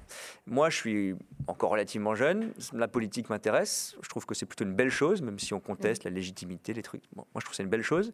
Ça paraît que tout le monde le fait bien, mais c'est une belle chose. Et j'ai que été nommé. Mm. C'est le président qui m'a fait confiance avec euh, Jean Castex à l'époque. Ils m'ont nommé. Super. Et j'ai adoré ça. C'est pas pareil d'être élu. Euh, c'est pas pareil parce que je le vois d'ailleurs en campagne euh, déjà. Euh, vous vous faites engueuler, vous écoutez les gens, vous leur proposez des trucs, vous essayez de les convaincre. Parfois vous discutez deux heures et à la fin ils vous disent bah vous m'avez pas convaincu. Voilà, vous êtes un peu déçu. Parfois vous discutez deux heures et vous disent je suis un peu convaincu, voire totalement convaincu. Voilà, il y a- il y, a un rapport très différent. Et puis surtout c'est plus, c'est pas du tout la même chose. Vous avez été choisi par des gens, alors dans une circonscription, c'est une élection, c'est une élection à, à portée nationale mais qui est locale. Et par ailleurs, j'ai choisi Paris. Euh, J'aurais pu euh, aller ailleurs, être par exemple sur les Français de l'étranger, c'est parfois un peu plus facile, mais parce que euh, je ne sais pas ce qui va se passer. Mais s'il y a un endroit où je m'impliquerai dans une élection Vous locale, dites ça pour Manuel Valls? Non, c'est pas ça. Je dis ça parce que Si, il pas a dit tout. c'est plus facile pour. Non, je dis pas. non, Bah, je dis ça en fait. a Moi, j'ai pas donné les sous-titres parce que moi, comme un j'étais ministre de l'Europe, quand j'ai dit euh, ça m'intéresse d'aller aux élections, euh, ouais. on m'a vous dit a dans le parti, on m'a dit bah ouais. pourquoi tu vas pas dans les circonscriptions en Europe? Ouais. Bon. Ah oui, Benelux. Oui, d'accord, Moi, j'ai dit d'abord, il y a des gens qui sont là, bon. Et puis surtout, moi, j'ai pas vécu euh, ailleurs en Europe. Enfin, j'ai fait un Erasmus, mais j'ai pas vraiment vécu ailleurs en Europe. Oui, Donc, je suis non, parisien. Donc, pour moi, ça avait du sens de me présenter. Je vivrais au Canada, euh, Ouais. en Espagne ou ailleurs. Ok. Mais coup, Ouais. je trouvais que ça avait du sens. Et puis, je sais pas ce qui va se passer, parce que d'abord, il faut être élu. hein. Mais je sais pas ce qui va se passer. Mais s'il y a un endroit où je mène un moment un combat local, municipal, régional, on verra. C'est Paris. Ça sera pas ailleurs. Elisabeth Borne, la première ministre, a fixé une règle à tous les membres de son gouvernement qui se présentaient donc comme vous. Si vous n'êtes pas élu, vous quittez le gouvernement. Pourquoi Oui. elle fait ça? Elle n'est pas obligée de le faire. Non, vous avez raison, c'est une pratique qui n'est pas nouvelle depuis euh, une vingtaine d'années à peu, peu près, je crois, ouais. depuis Nicolas Sarkozy, je crois. Euh, moi, je trouve que c'est une bonne pratique. C'est pas obligatoire, effectivement, Euh, mais à partir du moment où on se lance aux élections, ben, on Ça prend un risque. ça met une pression particulière quand même là. Oui, mais vous savez, Comment c'est vous pouvez être euh, ministre euh, pour un mois et faire campagne? Là, vous allez rien faire du coup. Comme ministre. Bah, bah, vous avez plein, pas mal de choses à faire pourtant. Bah, je vous assure que C'est quand même chaud de faire les deux à la fois, non j'ai- des herbes anti-cernes, mais Bah on ouais, dort pas j'imagine, beaucoup. ouais. Et euh, bah, si, je fais les deux parce que c'est mon boulot. Par exemple, lundi, mardi, il y a un, un sommet européen. Bah oui. J'accompagne le Mhm. président.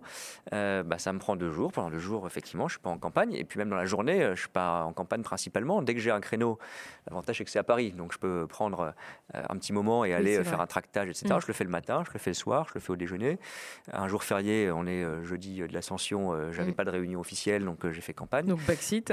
Donc backseat euh, le soir. Là, je reviens directement d'un chose échange de avec très les très très électeurs. intéressant. Vous avez dit, moi j'aime la politique, je, je veux faire de la politique. C'est des choses qu'on entend assez peu en fait, parce que les gens sont pas mal dégoûtés de la politique. Mm. Beaucoup de personnes sont dégoûtées de la politique. Qu'est-ce qui vous plaît dans la politique? Qu'est-ce qui fait que vous avez envie de vous engager autant? Qu'est-ce que Bah, je vais peut-être pas commencer par la chose la plus sexy, mais j'y tiens beaucoup. Alors je vais essayer de l'expliquer. Euh, je crois pas du tout euh, au désengagement. On voit bien qu'il y a de l'abstention, etc. Mais quand on discute, euh, moi je me fais engueuler toute la journée sur des marchés par des jeunes qui me disent euh, vous faites pas assez pour l'écologie. Bon. Mhm. Pour prendre cet exemple, euh, Qu'ils ont peut-être pas bien tort. connu, mais ouais, ouais. pour en discuter. Mais voilà, donc et parfois je connais pas toute leur vie. hein. Parfois ils, parfois ils votent pas, mais parfois ils sont engagés dans une assoce. Parfois euh, ils sont dans les marches sur le climat, j'imagine, etc., etc. Parfois ils engueulent leurs parents qui font pas assez eux-mêmes pour l'écologie, etc. Bon. Et il y a plein d'autres cas. Un autre sujet qui revient tout le temps, c'est euh, la question euh, égalité homme-femme, euh, Ah. droit des femmes, etc. Ne vous inquiétez pas, on a ou un prévu de sujet vous en qui parler me, après. ou un sujet qui me tient à cœur aussi, parce que je l'ai beaucoup euh, défendu en Europe, le droit LGBT. Bon, peu importe, il y a plein de formes d'engagement. Bien sûr. Mais la politique est vue comme un engagement euh, un peu sale Mm. pour beaucoup de jeunes, euh, je pense, pas que des jeunes d'ailleurs. C'est pas complètement nouveau, hein, on va pas se mentir. Il y a toujours une défiance vis-à-vis de la politique. Donc moi, je refais pas non plus le, le- le vieux con qui dit c'était mieux avant. Bon, pas du tout. Mais c'est comme ça. Et je pense qu'il y a une des raisons, c'est parce que en politique, on se dit tant que j'ai pas trouvé euh, la personne ou le parti politique avec euh, lequel, avec laquelle je suis 100% d'accord, bah, je peux pas y aller parce que je me compromets. Bon. Et peut-être qu'il y a des offres politiques qui plaisent, qui plaisent pas aux gens, mais c'est pas un marché la politique. Si d'abord vous n'êtes pas d'accord avec des choses, vous pouvez vous engager. Alors bien sûr c'est compliqué, euh, s'engager dans un parti et peser sur un parti c'est compliqué. Mais euh, on peut aller à une élection municipale, on peut aller sur une liste à une élection régionale. Et surtout, il faut assumer, je sais que ça paraît bizarre, euh, qu'un choix, c'est relatif. Et qu'un choix, c'est pas tout ou rien. C'est sur quoi que vous n'êtes pas 100% d'accord avec Emmanuel Macron Bah, Moi, j'assume, je, je suis, heureusement, mais Mmh. je vais prendre des Oui, exemples. non, je heureusement, je suis pas demandais, c'est 100% sur quel- d'accord avec Emmanuel Macron, parce que si j'étais 100% d'accord avec lui, ça veut dire que j'aurais plus de cerveau. C'est-à-dire que je penserais pas, ça veut dire que je prendrais sa proposition et j'applaudirais. Ceux qui sont pas d'accord, Bon. ceux qui sont 100% d'accord avec Emmanuel Macron n'ont pas de cerveau Ça- Si vous de le dire. Non, mais ça va, attends, je déconne. En vrai, j'ai bien Non, mais Parce que je on peut refaire la bande, j'ai pas dit ça. On voit Non, de qui vous voulez parler. Euh, Ce que je veux dire, c'est qu'en général, moi, j'ai j'ai aucun état d'âme. La question, c'est l'état d'âme pour moi. Le jour où je me dis, il y a un sujet sur lequel je ne peux pas accepter, il y a un sujet sur lequel, euh, avec Emmanuel Macron aujourd'hui, avec peut-être d'autres responsables politiques demain, je me sens pas bien dans le même parti du tout. Et vous vous sentez à l'aise du coup d'être aux côtés Ouais. de Damien Abad au gouvernement? Alors attendez, je vais y revenir parce que et- Ah ouais, non, mais c'est important, je suite, pas la question. C'est une question. Mais bien sûr. Mais Attends. Ce que je veux dire par là, ça, ça dépasse Emmanuel Macron. Ça vaut pour l'engagement chez Mélenchon, chez pour l'engagement Oui, même chez Le Pen. oui. C'est pas ma tasse de thé, mais euh, tant qu'on, si le jour on est 100% d'accord avec quelqu'un, c'est que vous avez arrêté de penser. Mmh. Et donc dans un parti politique, c'est pas nouveau, ça date pas d'En Marche. Il y a toujours eu des sensibilités. On appelait ça des courants OPS, on appelait bon, différents. Il faut qu'il y ait une cohérence. Si vous êtes là juste parce que vous avez euh, pris l'habitude d'être là le mercredi soir dans une réunion de section, bon, bah, faut arrêter. Si vous êtes là, mais que la personne d'à côté, euh, à 90%, vous n'êtes plus d'accord, il faut arrêter. Bon. Mais ce que je veux dire, c'est ça ne vaut pas pour Emmanuel Macron, pour quelqu'un dans une société démocratique, surtout dans un système où il y a deux tours comme chez nous, pour la présidentielle, bah, vous faites des choix relatifs. Ce que je veux dire par là, c'est que moi, j'assume, parce qu'il n'y a rien qui est mieux pour les choix globaux que le vote à une élection. On n'a rien trouvé de mieux. On a, trouvé, on a cherché des trucs hein, dans l'histoire de la politique. On n'a rien trouvé de mieux. Et vous pouvez, ça n'empêche pas de s'engager pour le climat sur un truc où vous êtes 100% convaincu que la personne qui manifeste à côté de vous, d'ailleurs je suis pas sûr que ce soit vrai, vous pensez pareil. Bon. Mais en politique, quand surtout vous êtes une élection nationale, une législative ou une présidentielle, bah, vous faites des propositions sur le logement, vous faites des propositions sur l'école, vous faites des propositions sur l'Europe, vous faites des propositions sur l'écologie. Et vous avez des plus et des moins, vous avez des trucs qui vous tiennent plus à cœur. Moi, dans mon programme, je défends le même programme que tous les candidats de la majorité présidentielle. Mais j'insiste sur euh, l'Europe, parce que ça me tient à cœur. Justement, oui, J'insiste voilà. sur les services pour publics, mieux parce que vous ça me tient. euh, politiquement pour le, pour le public Mais je veux aussi. pas fuir les autres questions, parce que Mais c'est ça, mais je voulais savoir, je je- re- reformule ma question de tout à l'heure. Euh, c'est quoi, le- quel est, euh, vos- quels sont vos points de désaccord, peut-être avec la ligne, avec les 5 ans, mettons le bilan des 5 ans Ah de oui, Macron? Qu'est-ce que vous auriez peut-être éventuellement fait autrement? Mm. Euh, Bah, je et- vais prendre un exemple. pour aider à vous prends cerner exemple. L'idée, c'est pas de faire les- les- le, jeu des sept différences. Par exemple, sur l'Europe, je pense qu'à 99,9%, euh, je sais pas ce que je l'ai conseillé, donc j'aurai un peu de mal à dire le contraire, euh, je suis d'accord. Euh, Il y a des moments, je pourrais prendre déclaration par déclaration. Si ça avait été moi, je suis pas président de la République, mais j'aurais dit autrement. Bon, euh, je sais pas. Par exemple, il a à un moment dit, euh, il fallait justement un dialogue avec la Russie. Je pense qu'il a bien fait aujourd'hui. Je pense que cet équilibre, même si malheureusement il y a la guerre, il est nécessaire, il reste nécessaire. C'est-à-dire continuer à parler avec Vladimir Poutine, etc. Il y avait des gens qui disaient à l'époque euh, c'est trop complaisant, il y a des gens à l'époque qui disaient euh, c'est pas assez. Bon. Euh, par exemple, je pense, mais lui-même peut-être le dirait, que le jour où il a fait cette annonce en disant il faut dialoguer avec Vladimir Poutine, Oui, alors c'est, c'était compliqué. il y a trois ans, hein, Mmh. voilà, donc c'était tout à fait- totalement un autre contexte. Bah, euh, par exemple, des pays comme la Pologne ou les pays baltes en Europe, qui sont évidemment très sensibles à la Russie, Bah oui, oui. ils se sont dit, oula, c'est quoi cette histoire? Est-ce qu'on n'est pas en train d'être trop sympa avec la Russie? Donc peut-être qu'on aurait dû d'abord aller en Pologne ou d'abord aller dans un pays balte, leur dire, on est d'abord européen, mais on pense quand même qu'il faut discuter avec la Russie, même si on n'est pas la Russie. Bon, voilà, des choses comme ça. Euh, par exemple, je pense que euh, euh, sur euh, un sujet comme euh, euh, l'écologie en Europe, on a fait des choses, on n'a jamais assez insisté sur ce qu'on avait fait. Qui est-ce qui sait que c'est la France qui a fait en sorte qu'au niveau européen, on ait cet objectif, alors ça fait un peu techno, mais de neutralité carbone en 2050. C'est-à-dire on va plus émettre d'émissions de gaz à effet de serre en 2050 dans toute l'Europe. Et c'est la France qui a défendu ça. Moi, je trouve que c'est dommage qu'on l'ait pas assez mis en avant. C'est pas forcément un désaccord.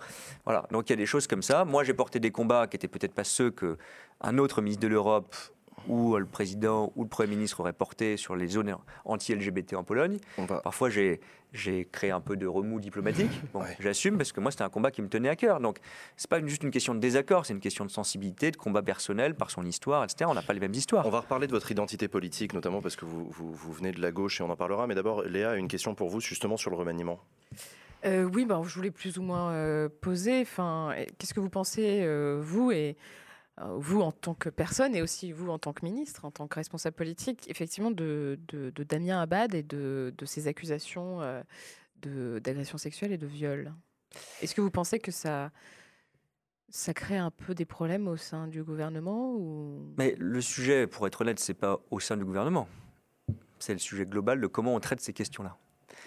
Moi, je me pose cette question euh, sur justement les droits des femmes et les accusations qui peuvent arriver, malheureusement pas le seul cas, hein, Oui, dans sûr. beaucoup de familles politiques, Mhm, d'un comportement qui peut être euh, jusqu'à une accusation de viol ou de harcèlement, etc. Il y a différents cas. Et je vais être honnête, je me pose la question, au-delà du responsable politique, comme citoyen, je n'ai pas complètement la réponse.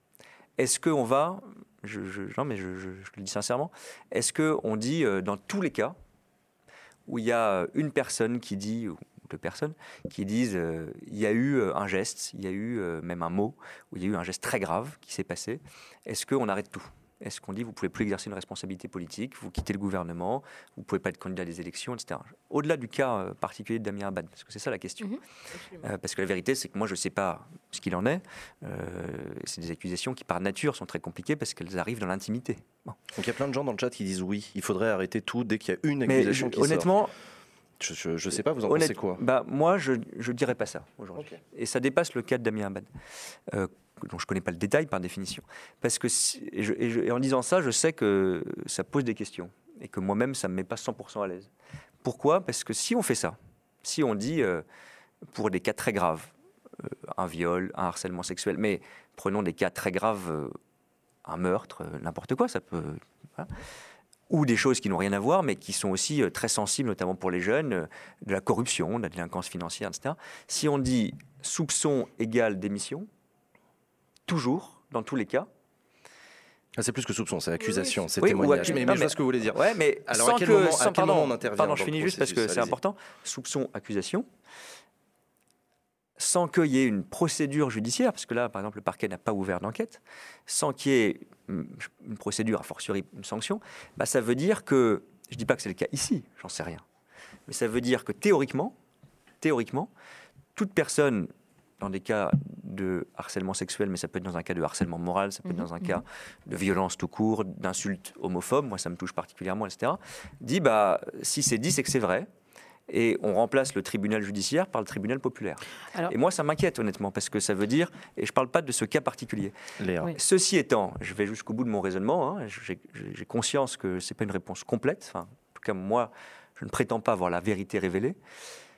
Ce cas, euh, enfin, le, le cas de ce type d'accusation, de violence faite aux femmes, on va appeler ça comme ça de manière générale, ça nous touche plus parce que pendant longtemps, il n'y a eu aucune attention à la parole des femmes. Pendant longtemps, et encore aujourd'hui, c'est très difficile de parler. Et donc, on a la tentation de dire, dès qu'il y a parole, il y a vérité. Il y a une accusation vérifiée. Mais il faut pas qu'on fasse. ça. Non, non, mais, Non. ouais, Mais mais non, c'est ça la personne cons- dit ça, Mais je dis que- pas personne dit ça. Je dis que c'est la conséquence parce que du coup, Là, là, le discours inverse étant de dire il faut systématiquement s'en remettre à la justice. Or, on Ah oui, mais connaît non, on tous les, connaît. ils sont documentés tous les dysfonctionnements de la justice sur cette question, qui fait que c'est très léger de dire on ne peut que s'en remettre à ouais, la mais du justice. coup, c'est. Maintenant, le nouveau- Ouais, mais le du coup, ma question, mais moi, je pose vraiment la question. Ma question, c'est quoi le curseur du coup Bah, le Ah, curseur, c'est. Tout Si on peut vous donner notre avis. Euh, Moi, je pense que le curseur, il est simple. hein. Il y a des gens qui sont très compétents, hormis M. Monsieur Et oui, effectivement, on est quand Non, mais même. c'est dans- qui les gens qui décident? C'est ça ma question. Qui décide que l'accusation est sérieuse? Bah, Aujourd'hui, C'est Emmanuel Macron, là, du coup. Bah, c'est pas une pas question. Macron, mais personne n'a la décidé de si la- l'accusation est sérieuse ou pas. Mais je pas suis d'accord avec vous que la justice parfois est trop lente, que ces sujets ont été maltraités parfois dans la prise des plaintes, dans le traitement ensuite des procédures. Lorsque les plaintes Donc- sont prises. Mais moi, je préfère qu'on, je sais que ça ne répond pas toujours à chaque cas particulier, qu'on améliore le fonctionnement de notre justice. Par exemple, ce qu'on a fait, c'est que maintenant, nos forces de l'ordre pour les plaintes sont formées. Mais pas pas toutes, encore hein, déjà. Non, mais je suis d'accord. La gendarmerie a fait énormément d'efforts. euh, côté euh, police, euh, il y a encore Non, mais il y vachement a de des boulot. cas qui marchent et qui Sachez marchent pas, quand même, mais c'est quand même sachez quand même pour aller. votre gouverne, ils sont tellement bien formés parce que aujourd'hui, il y a même des, des policiers qui sont auteurs et condamnés pour violences sexuelles ou conjugales, qui prennent encore des plaintes de victimes qui viennent déposer plainte pour violences sexuelles ou a Est-ce que vous trouvez ça normal? Non, évidemment, je trouve pas ça normal. Mais il y a peut-être des cas où c'est- les choses sont mal passées et sont condamnables. Donc, ce qui explique quand même Mais que c'est pas- là, lorsque vous la pouvez justice vous pouvez pas pas, tirer de lorsque ça la que toute justice n'est accusation pas doit mener- accessible, lorsque la justice n'est pas pas accessible, oui, de manière générale, la justice aujourd'hui n'est pas accessible aux femmes qui sont dans une situation mais de violence coup- sexuelle et sexiste. Du coup, le tribunal médiatique dont vous parlez, c'est leur seule voix. C'est la seule voix pour faire entendre leurs paroles. Donc, que, que fait-on Que du coup, ça fait-on répond pas à la question. Mais est-ce que vous mais donc de pour toi, oui, Léa, la ça question doit- du curseur, c'est aujourd'hui, Hmm et en plus parce que vous êtes dans un domaine où vous devez faire preuve d'une rigueur absolue sur la représentation. Vous représentez le peuple. Vous êtes vraiment la- la- à la tête de je l'État. Vous ça. êtes les responsables politiques les plus importants. Je pense qu'il y a une certaine forme de probité qui doit être intégrale et totale. Oui, mais, mais j'ai aucun doute sur, la sur le fait qu'il Et faut c'est valable pour d'autres choses, Oui, comme mais vous ce que je veux dire par là, c'est que- etc. Pardon, je prends un Clément exemple Beaune. volontairement caricatural, exprès, pour, Mhm. euh, pour le raisonnement.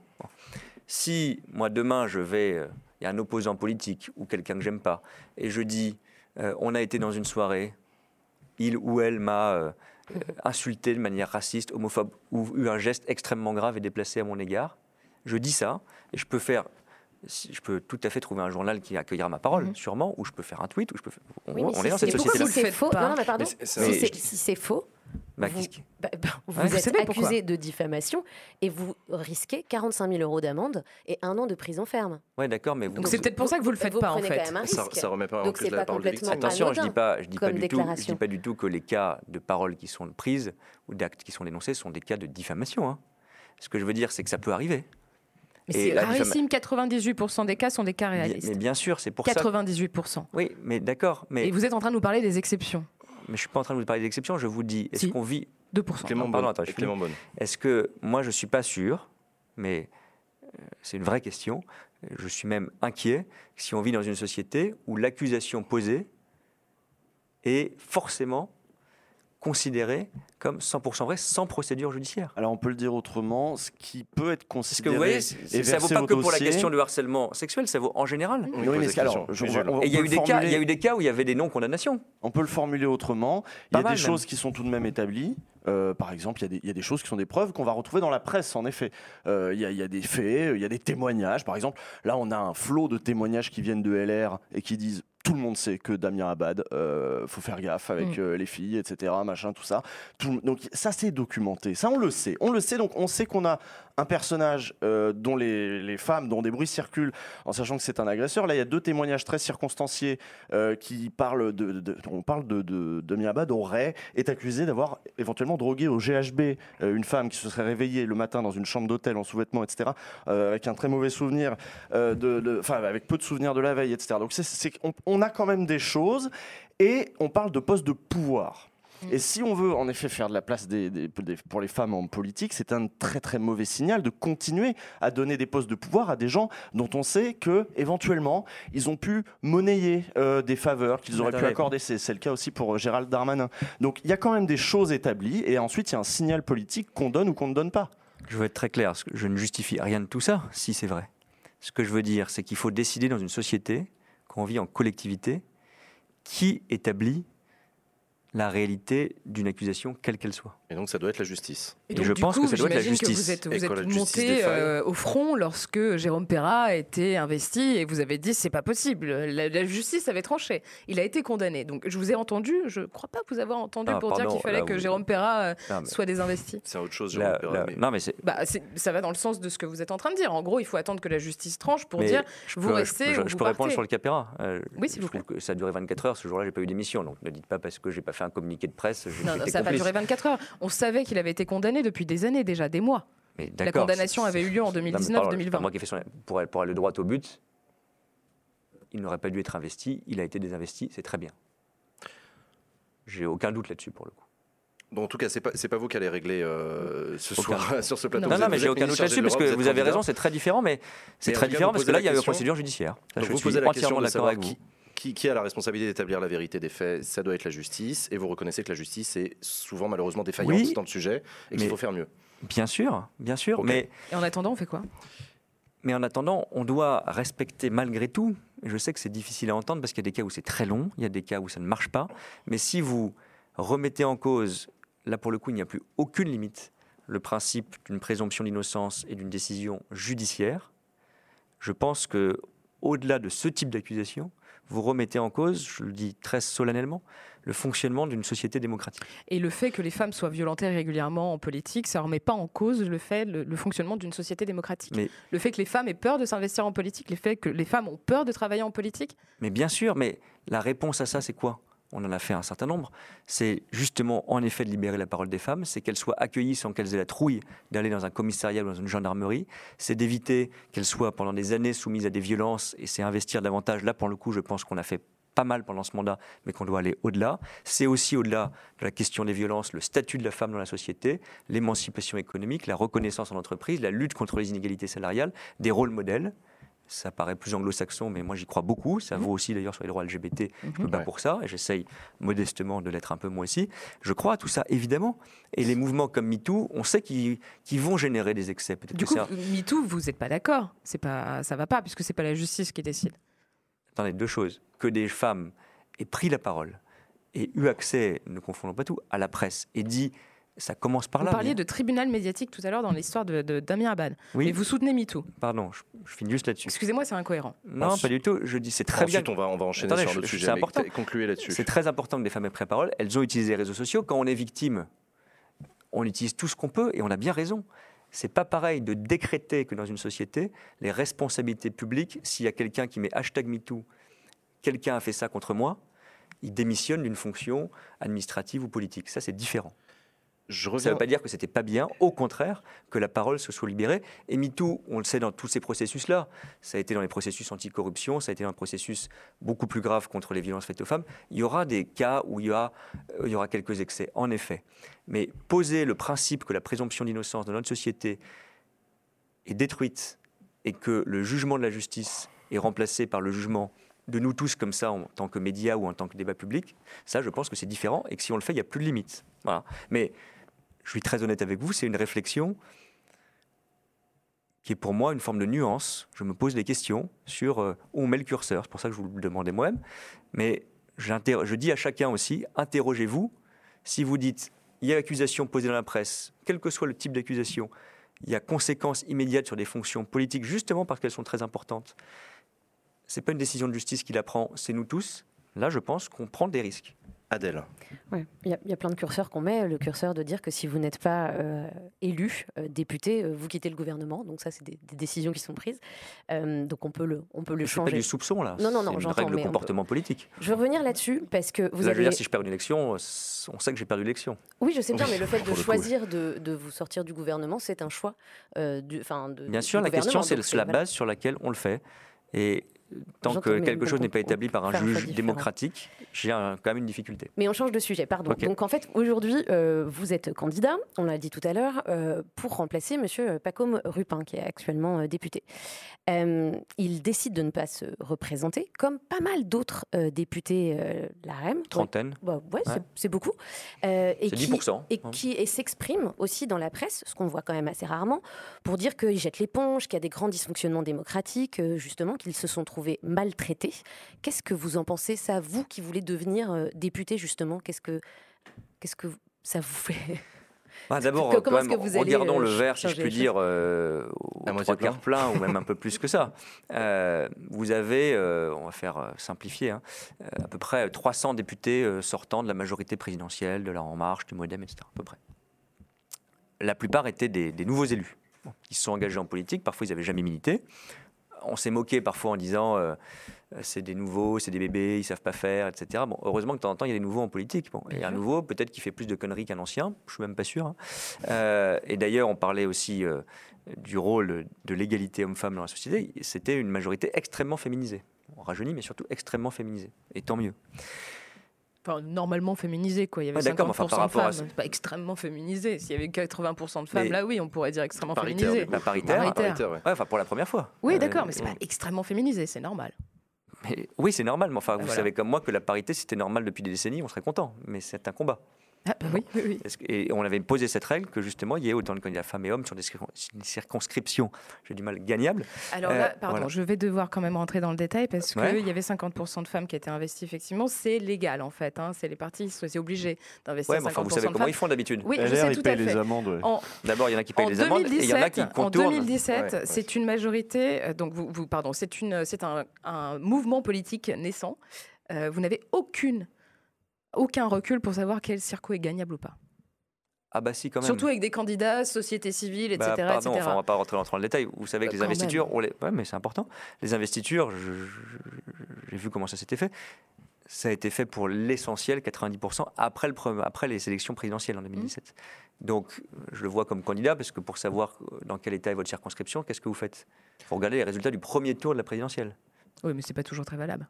Ah bah c'est c'est pas très valable, sinon je ferai pas campagne. Je, je, je considère que les choses sont acquises, je vais me battre. Mais ça donne quand même une indication. En l'occurrence, Emmanuel Macron a été puis- euh, largement euh, plébiscité dans votre circonscription au premier tour. Alors, Si c'est pas- si facile que ça, hein, dans- parce que. pas dans- non, mais il- le- oui, parce non, que la, total aussi, euh, NUP oui, fait. plus dans euh, l'Est. C'est plus dans l'Est, ouais, Le effectivement. total NUP fait, euh, fait plus que Macron. 43%, Donc, euh, je crois. Ouais. Donc, ce que je veux dire, c'est que c'est pas vrai. Et d'ailleurs, la vérité, c'est qu'à la fin, on a bien vu. Il y a, il peut être une bêtise à 1% près, 48% je crois de femmes qui ont été élues sur En Marche. Donc on était presque à la parité. Mais, euh, Donc ça veut dire qu'on ne s'est pas trop trompé dans les circonscriptions gagnables ou pas gagnables. Bon. Donc Euh, c'était vous- pas un hasard.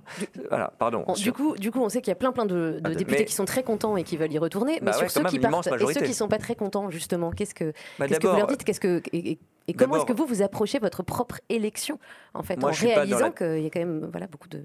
Il y, a plusieurs, il y a plusieurs sujets, je pense, en fait. Euh, D'abord, moi, je suis pas dans la tête des 30-35 qui ne se représentent pas. Je pense qu'il y a des circonstances très différentes. Il y a des gens qui ont voulu, et tant mieux, faire un engagement politique pendant quelques années, puis ils retournent à une vie euh, dans une association, dans une entreprise, dans le service public. Très bien. Moi, je ne sais pas parle si de je ceux qui s'expriment dans la presse et qui disent qu'ils Oui, se sont trouvés maltraités. je vais prendre, je veux pas être son porte-parole, pas comme Rupin par exemple. Euh, je, je sais qu'il y a des choses qu'il n'a pas aimées comme parlementaire, Mm. mais il a fait de la politique pendant plusieurs années comme élu local parisien avant d'être parlementaire. Et là, il a euh, essentiellement un projet euh, personnel et professionnel différent. Moi, je trouve ça sain aussi, et je pense que c'est la raison principale, qu'à un moment donné, peut-être qu'il reviendra euh, en politique, j'en sais rien, hein, c'est son choix. Ils se disent, bah voilà, je prends quelques années pour moi, ma vie perso, une aventure entrepreneuriale, etc. Donc, je pense qu'il n'y a pas de s'il y avait 50% des gens qui ne se représenteraient pas, alors je dirais, bon, ils n'ont pas trop aimé la fonction. Je crois que ce n'est pas le cas. Après, il y a une vraie question. Vous parliez de, de désaccords ou de sujets sur lesquels j'ai une position personnelle parfois différente de Ouais. celle du président ou d'autres gens de mon parti. Bah, c'est le rôle du Parlement. Je pense que dans notre, ça date pas de Il n'y a Emmanuel pas assez de Macron, hein, parlementarisme euh, sous ce premier quinquennat. Ça a manqué, ça a pêché de ce point de mais vue-là. c'est pour pas vous? sous le premier quinquennat, c'est dans nos institutions. Bon. Euh, dans nos institutions, je suis parfaitement conscient de ce qu'est la beauté du Parlement. Je pense qu'on fait en fait de la politique nationale au Parlement si on veut justement rassembler les gens d'une même sensibilité. Moi, j'ai une sensibilité plutôt de centre-gauche. J'espère que je vais travailler là-dessus, travailler avec d'autres gens, faire des propositions, avoir euh, euh, peut-être un groupe de gens dans lesquels on propose des idées, etc. Bon, ça se fait au Parlement, ça. La vie politique, elle se fait encore au Parlement. Mais bien sûr, un parlementaire. On dit souvent un parlementaire de la majorité, il fait comme on lui dit, un parlementaire de l'opposition, il parle dans le vide. Bon, Euh, c'est pas tout à fait ça, heureusement. Mais bien sûr, je pense que notre parlementarisme, comme on dit, est trop rationalisé. C'est le mot chic pour dire on n'a pas assez de pouvoir au Parlement. Il y a un sujet à la fin pour euh, donner du pouvoir au Parlement. C'est que ça soit le lieu où on fait les, les accords et les coalitions pour les grandes réformes. Moi, à ce titre, je suis personnellement favorable à la proportionnelle. Je pense que ça rééquilibrerait les choses. Et je ne parle pas de Une tel ou vraie proportionnelle euh, Moi, je serais, moi, je donne ma position perso. Après, Ouais, ouais, C'est la ouais. Que des proportionnelle. fois, on dit une dose Proportionnelle intégrale. Non, moi je, suis, moi je suis pour, comme François Bayrou, comme d'autres gens, puis il y en a qui ne sont pas d'accord dans la majorité, tant mieux, Mmh. Euh, enfin tant mieux que le débat vive, Euh, c'est la proportionnelle intégrale. Même la dose de proportionnelle, ça avait achoppé pendant le premier quinquennat euh, ouais, entre moi je pense, Macron, le je vais vous dire euh, pourquoi je pense ça. Je pensais pas, il y a 5 ans, Ah, je ou m'attendais pas à 10 ans, ça. je pensais pas ça. Parce que moi j'ai été, euh, j'étais un bon élève à Sciences Po, on m'a dit que la 5ème République c'était vachement important, que c'était stable, etc. Bon. Peut-être qu'il se Ouais, je la connais, là-dedans. celle-là. ouais, ouais. Voilà. Bon. Et je pense qu'il ne faut pas jeter du tout aux orties la 5ème République. D'abord, ça ne veut pas dire grand-chose, on parle de 6ème, etc. Ça dépend ce qu'on met dedans, donc ce n'est pas un projet en soi. Euh, quand, je ne vais pas faire un cours, j'en serais incapable de, de droit, mais quand même, euh, quand De Gaulle crée la 5ème République, euh, le Parlement est assez contraint. C'est fait pour avoir une majorité. Et tant mieux d'ailleurs. Et puis il rajoute quelques années après l'élection présidentielle au suffrage universel direct. C'était pas dans la constitution initiale. Mais il y a le référendum, il rajoute ça. Il y a un changement qu'on a fait. Moi, je vais vous dire, c'est mon premier vote dans ma vie de citoyen en l'an 2000. Pour les jeunes, ça paraît très loin. C'est le quinquennat. Eh Bon. oui, Euh, il y a eu très peu de participation, mais un Ouais. vote majoritairement, très majoritairement pour. D'ailleurs, Jospin Chirac, à l'époque, le la cohabitation. ouais. Tout le monde disait c'est super, Ouais, c'est ouais. moderne, 5 ans. Bon, en fait, ça a énormément changé les institutions. Ouais. Et d'ailleurs, on n'est plus dans une, dans une constitution gaulliste, on est dans une constitution super gaulliste. Même De Gaulle, il n'avait pas osé le quinquennat. Parce que le quinquennat, ça fait quoi? Ça fait qu'on écrase le rendez-vous des législatives. Moi, je peux pas pour qu'on en parle avec quelques-uns, etc. Bien sûr, mais on voit bien, c'est dur de dire. Les gens, ils ont, ils ont, ils ont entre guillemets subi. J'espère que ça les a intéressés. Six mois ou un an de campagne présidentielle, et on leur dit attendez les gars, il y en a encore pour deux, pour deux semaines, là, 12 et 19 juin, faut voter. D'ailleurs, faut voter. Euh, et euh, ils disent mais on comprend pas bien pourquoi, parce qu'on a choisi le président. C'est 5 ans et 5 ans, donc c'est quoi le truc? D'ailleurs, du coup, ça pousse Mélenchon euh, je vais dire un truc sympa, à radicaliser le propos en disant élisez-moi Premier ministre, on refait l'élection présidentielle. Mais c'est pas ça le sens des institutions, quoi qu'on pense du résultat. Donc, ce que je veux dire par là, c'est qu'on a On affaibli de l'enjeu. avec Euh, le quinquennat, bien sûr, et c'est pour ça qu'il fait ça. Bah, malin. Bon. on- Moi, je pense que c'est c'est pas les institutions, mais c'est malin. Il faut qu'on Comment accélère un petit peu. Masterclass. Ouais, pardon. Mais donc, du coup, ce que je veux dire, c'est qu'on a, avec le quinquennat, allègrement, hein, affaibli le rôle du Parlement. Donc, soit vous remettez en jeu le pouvoir régulièrement, ce qu'a évoqué le président, c'était une idée comme ça, de dire euh, on fait un septennat, on revient au septennat, mais on fait euh, des élections à mi-parcours. Bon, comme ça, on. C'est à l'étude. Oui, c'est. Bah, c'est une option, il l'a dit dans une un- interview. un midterm, quoi. Mais Un c'est un peu, midterm, comme on dit. c'est un peu ce que va subir remettez- euh, votre majorité. Il faut qu'on accélère un Bah, petit sauf peu. que c'est au bout de trois semaines, donc Oui. c'est un peu différent. Non, non, en mais parce qu'on est, on est sur euh, une mi-mandat, en quelque sorte, si on, prend, le- si on considère que Emmanuel Macron est en place pour Ouais, 10 mais ans. sauf qu'il a été réélu. Oui, naturellement. Donc c'est Mais ce que je veux bizarre dire, de trois que semaines après refaire le match. Bah, il a été réélu, mais enfin, il n'y avait pas masse de choix, quoi. Enfin, euh, D'accord, mais à ce moment- non, mais, mais c'est ce non que- mais ce que ce que je disais au euh, début. Le second tour, peut-être pas. Moi, ouais. moi, ouais, je le dis, second tour, c'est ce que je disais mais- au début. Moi, je dis pas du tout que les 58% de gens qui ont voté Macron, ils ont tous adhéré à tout le programme. Je suis Mais parfaitement c'est pour ça lucide. que qu'il peut- vous pouvez peut-être vous prendre une claque aux législatives, non? Moi, je crois pas. Mais Non? surtout, je crois que c'est pas simple de refaire le match euh, que- qui a été perdu par ceux qui ont perdu, euh, dont Mélenchon, et qui a été gagné par Emmanuel Macron, que je soutiens. Mais il tente Je pense que c'est plus sain, en revanche, de Mélenchon. Les choses. Mm. Alors on dit, mais c'est la catastrophe parce que la proportionnelle, ça veut dire qu'il n'y aura plus de majorité, c'est la quatrième république, etc. C'est pas vrai, vous pouvez avoir des règles. C'est pour ça que je ne crois pas trop à la dose, mais je crois à quelques textes sur lesquels, pour donner un peu de stabilité au pays, bah, il faut une super majorité, par exemple. Oui, le budget au 3 bien 5 sûr. un truc comme ça. Le ouais. budget, par exemple, Euh, il y a des pays comme la Suède, ils ont un proportionnel, mais le budget, bah, c'est celui du gouvernement qui passe, sauf si on arrive à faire voter un budget alternatif. Je le redis, Clément Beaune, vous êtes ministre délégué chargé de l'Europe. Ouais, on là, j'étais sur d'Europe. Non, non, mais c'est vrai, encore une fois, candidat aux Mais législatives. c'est pour, vous dire qu'il y a des mais débats et que je pense que le sujet institutionnel, c'est majeur parce que c'est le sujet de défiance dans la société. On avait Et, et d'ailleurs, pardon, je ne veux pas faire des liens ma- malsains ou malhonnêtes, mais s'il y a des, des angoisses sur est-ce que les politiques prennent vraiment au sérieux les questions comme l'écologie, comme les droits des femmes, est-ce qu'ils nous écoutent, est-ce que c'est pas des pourris, est-ce que vraiment ça vaut le coup de s'engager en politique, c'est aussi parce que les gens ont l'impression qu'il n'y a pas d'espace de choix. Euh, on a la chance d'avoir eu en première partie d'émission Zach Nani sur le plateau Ouais. qui euh, nous a dit qu'il s'intéressait au sujet Europe et on lui a proposé de poser lui-même une question à monsieur le ministre de l'Europe. Zach, je te propose de venir prendre ma place carrément. Carrément. Et je t'invite à toi, à ma place, aborder le sujet de l'Europe avec monsieur le ministre. Si tu as une question à lui poser, vas-y, je reviens tout de suite. Il va où du coup? Ah, c'est bien d'être assis ici. Ah, tu présentes carrément. Ouais, c'est lâché le micro. Bienvenue sur Backseat par Zach Nani. Bien meilleur que Backseat avec Jean Massier. Non, euh, plus sérieusement. Euh, déjà, je suis content qu'on puisse parler de ça. Donc, effectivement, ça va être un petit peu à rebours de ce dont on parlait juste avant. Mais euh, vous êtes Bonjour. ministre délégué de l'Europe, donc forcément, votre question m'intéresse. Euh, L'Union européenne, c'est une question qui m'intéressait également et c'est ce, que, ce dont je parlais juste avant.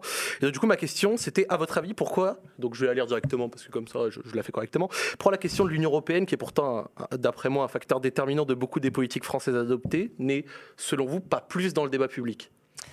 Bah pour euh, plein de raisons, mais d'abord parce que faut là aussi faire euh, pas m'auto-flageller. Hein, euh, les politiques sont pas responsables de tout, et moi ça fait pas longtemps que j'en fais, mais Bien sûr. on parle très mal d'Europe. Ça, c'est clair. Euh, on caricature, euh, on considère que c'est chiant, euh, on le rend peut-être un peu chiant nous-mêmes. C'est un bon bouc émissaire. C'est un bon bouc émissaire, droite ou gauche d'ailleurs. En général, on dit Ouais, quand il y a un truc qui est sympa, c'est moi qui l'ai fait. Je vais vous prendre un exemple. Mon premier déplacement quand j'étais ministre de l'Europe, secrétaire d'État à l'Europe à l'époque, je vais visiter euh, des, pistes cyclables. C'est l'écologie, c'est l'Europe, c'était un beau projet, euh, au bord de la Loire. Elles ont été financées, je crois, à 80% par l'Europe. Alors, du coup, le président de région, il m'invite et puis il me dit on va aller sur la piste cyclable, tu vas voir, c'est super, c'est un projet européen, comme ça on le valorise. Formidable, on prend notre vélo, on va sur les pistes, on fait une petite photo. Et euh, je lui dis, mais comment on sait que c'est financé par l'Europe? Il n'y a pas un drapeau, il n'y a pas un panneau, il n'y a, rien, même pas le. Il me dit, si, si, c'est marqué là. Il faut regarder vraiment à la loupe. quoi. Je dis, mais quand, quand tu as fait l'inauguration, tu l'as fait comment? Il y avait un, type de l'Europe, il y avait quelqu'un qui avait le ministre de l'Europe, il y avait un commissaire européen, un député européen, on crache toujours sur eux. Euh, non, ils ont coupé le ruban avec euh, la région, peut-être l'État, etc. Bon. Donc, ce que je veux dire, c'est un, exemple parmi mille autres, c'est une anecdote. Mais euh, dès qu'il y a une bonne nouvelle, c'est nous, la ville, la région, l'État. Et puis dès qu'il y a une mauvaise nouvelle, c'est oh là là, la contrainte euh, loin, là-bas, Bruxelles. Vous savez, madame, c'est compliqué, on va être obligé de faire euh, la réforme des retraites, on va être obligé de faire euh, des efforts budgétaires pour tenir le déficit dans les règles européennes. Bon, par exemple, la réforme des retraites, on peut être d'accord ou pas d'accord, mais c'est nous qui la décidons. Ouais. Parce qu'on est pour ou parce qu'on n'est pas pour. On a un débat national, on voit bien les débats aujourd'hui sur l'âge, etc. C'est c'est pas aussi une l'Europe convergence, c'est aussi une convergence au niveau européen. Ouais, mais c'est et, et on peut faire des comparaisons européennes, c'est intéressant. Tous les pays européens, y compris sociaux-démocrates, ont augmenté l'âge de la retraite. Bien sûr. Donc, ce que je veux dire, c'est que il faut politiser le débat sur l'Europe. Il y a une Europe de gauche, une Europe de droite. Il y a une Europe même d'extrême gauche, une Europe d'extrême droite.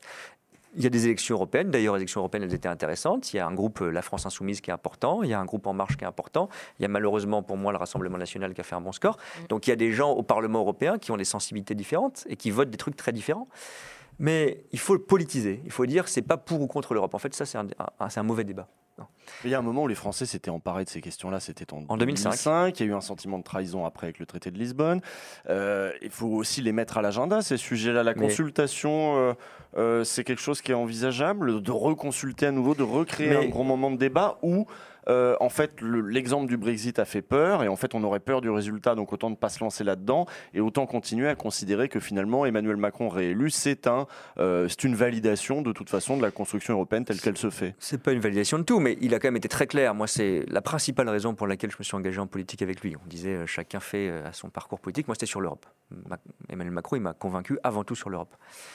Et parce qu'il dit, et moi je trouvais ça courageux, juste après le Brexit, à l'époque, après le Brexit, c'était à la mode de dire ah peut-être le Frexit, euh, ou il y a des gens qui n'étaient pas forcément pour le Frexit qui disaient de toute façon tout ça c'est foutu, il y en a un qui part, maintenant, bientôt deux, bientôt trois, etc.